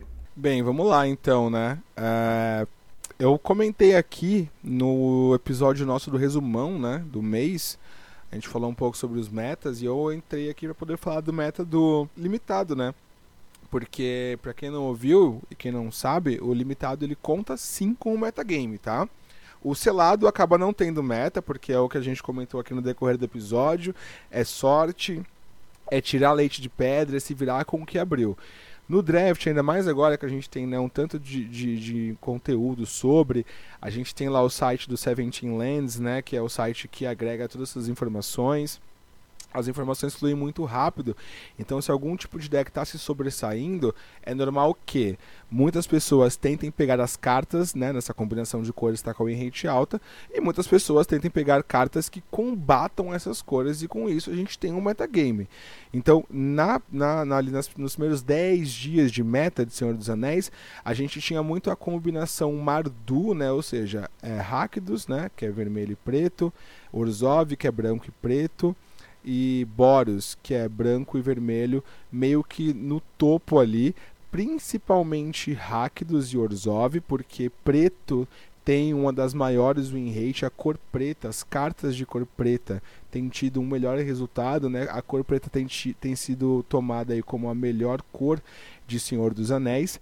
Então, Hackers principalmente era o que estava dominando ali no que diz respeito ao win rate, seguido muito de perto por Orzhov e correndo ali em terceiro lugar a gente tinha o Boros. Eu até expliquei que o Boros naturalmente sempre está no top 3 da primeira semana de uma coleção, porque é onde você acha as cartas mais agressivas e as pessoas só querem farmar mesmo vitórias ali, fazer mana bicho, mana bicho de novo, três mana bicho bicho e, e ganhar na agressividade. E isso nunca muda, é um arroz com feijão aí no no selado, no, no limitado de qualquer edição nova, tá? É, a gente agora, depois de duas semanas, a gente tem um pouco de variação, sim. A gente tem a porcentagem do hack dos é, caindo um pouco. Estava em quase 61% de win rate, cai agora para 60%, perde um pontinho aí na porcentagem. Um ponto é bastante coisa, tá, galera? Na win rate de uma combinação de cores. E a gente tem o Izete, eu tinha comentado que tanto o Izete quanto o B estavam correndo ali por fora desses três decks mais agressivos. A gente tem o Izete chegando na cola do Rakdos, ainda tá brigando um pouco com o Orzhov, tá brigando um pouco com o Orzhov sim, mas o Izete subiu bastante win rate, o, o Dimir, né, o B não conseguiu acompanhar tanto assim, tá ali um pouquinho para trás, mas a gente tem uma, uma crescente do UR. Eu, eu, eu, eu, eu tentei ajudar essa win rate aí, tentei, porque eu forcei bastante a combinação UR nos meus drafts. Eu sou muito entusiasta, eu sou apaixonado mesmo, assim, por esse arquétipo. Então, a maioria dos meus drafts de Senhor dos Anéis eu tenho forçado mesmo o Izetio. É, mas tá lá, é, é, uma pequena mudança, né? O hack do segue ali no, no, numa dianteira. Querendo ou não, é uma tendência, né? Quando as pessoas descobrem que com a combinação, às vezes ela nem tá sendo ali atualmente a mais forte, mas ela é consistente, ela vai te garantir algumas vitórias na sua, na sua tentativa de draft ali, seja melhor de um, melhor de três. As pessoas acabam indo no confortável ali, tentando forçar um pouco o hackers, é por isso até que a win rate é, caiu um pouco, mas ainda assim se mantém alta pela popularidade do baralho.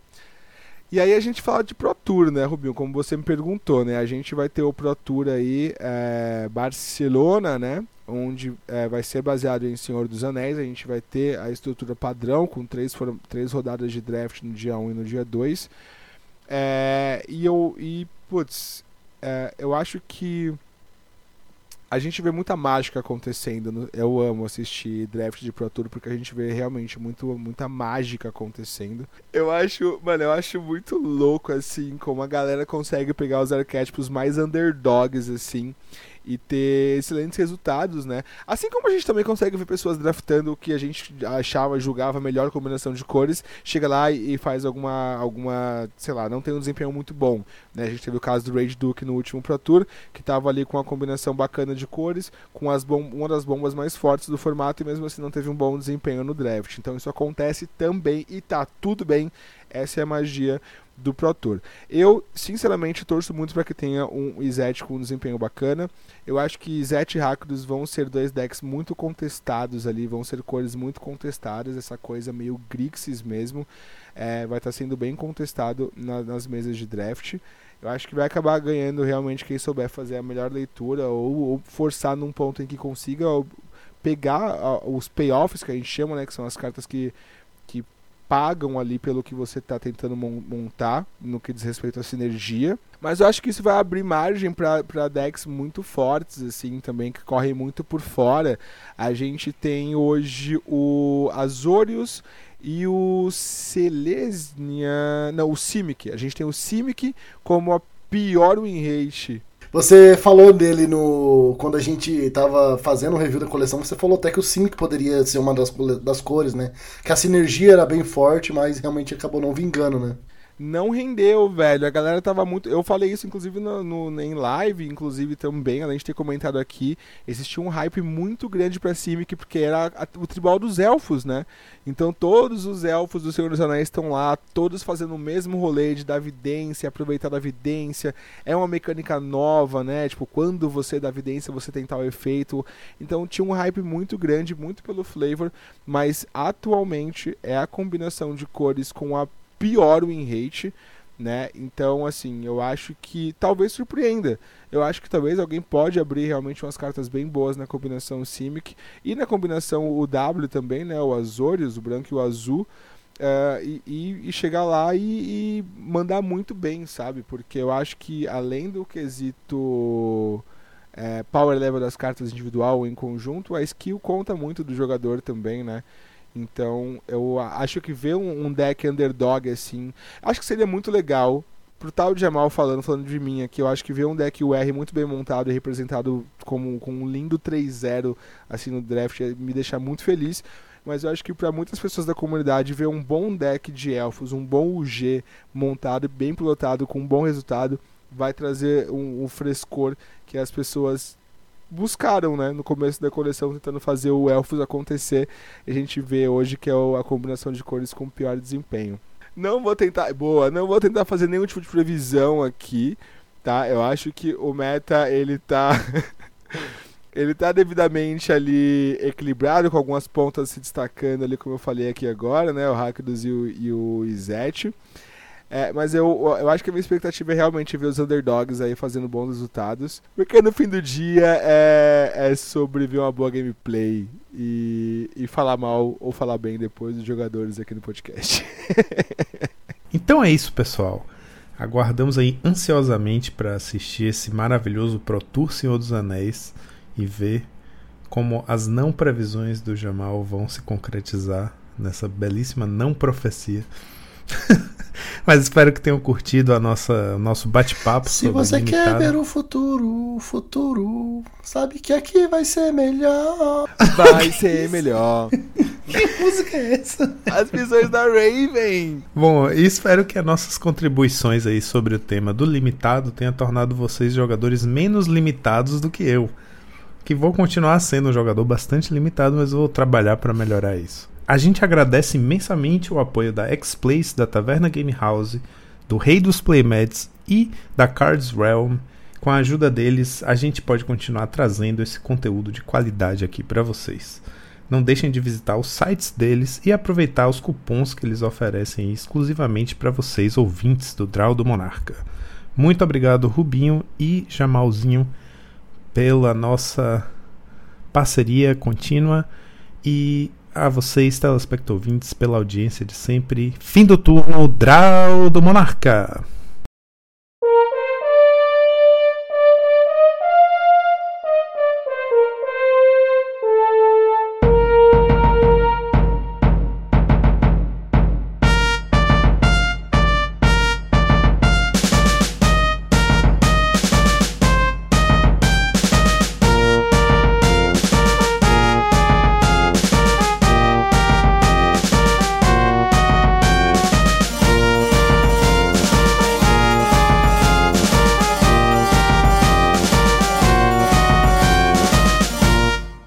Este podcast foi editado por Monarchs MTG Produções.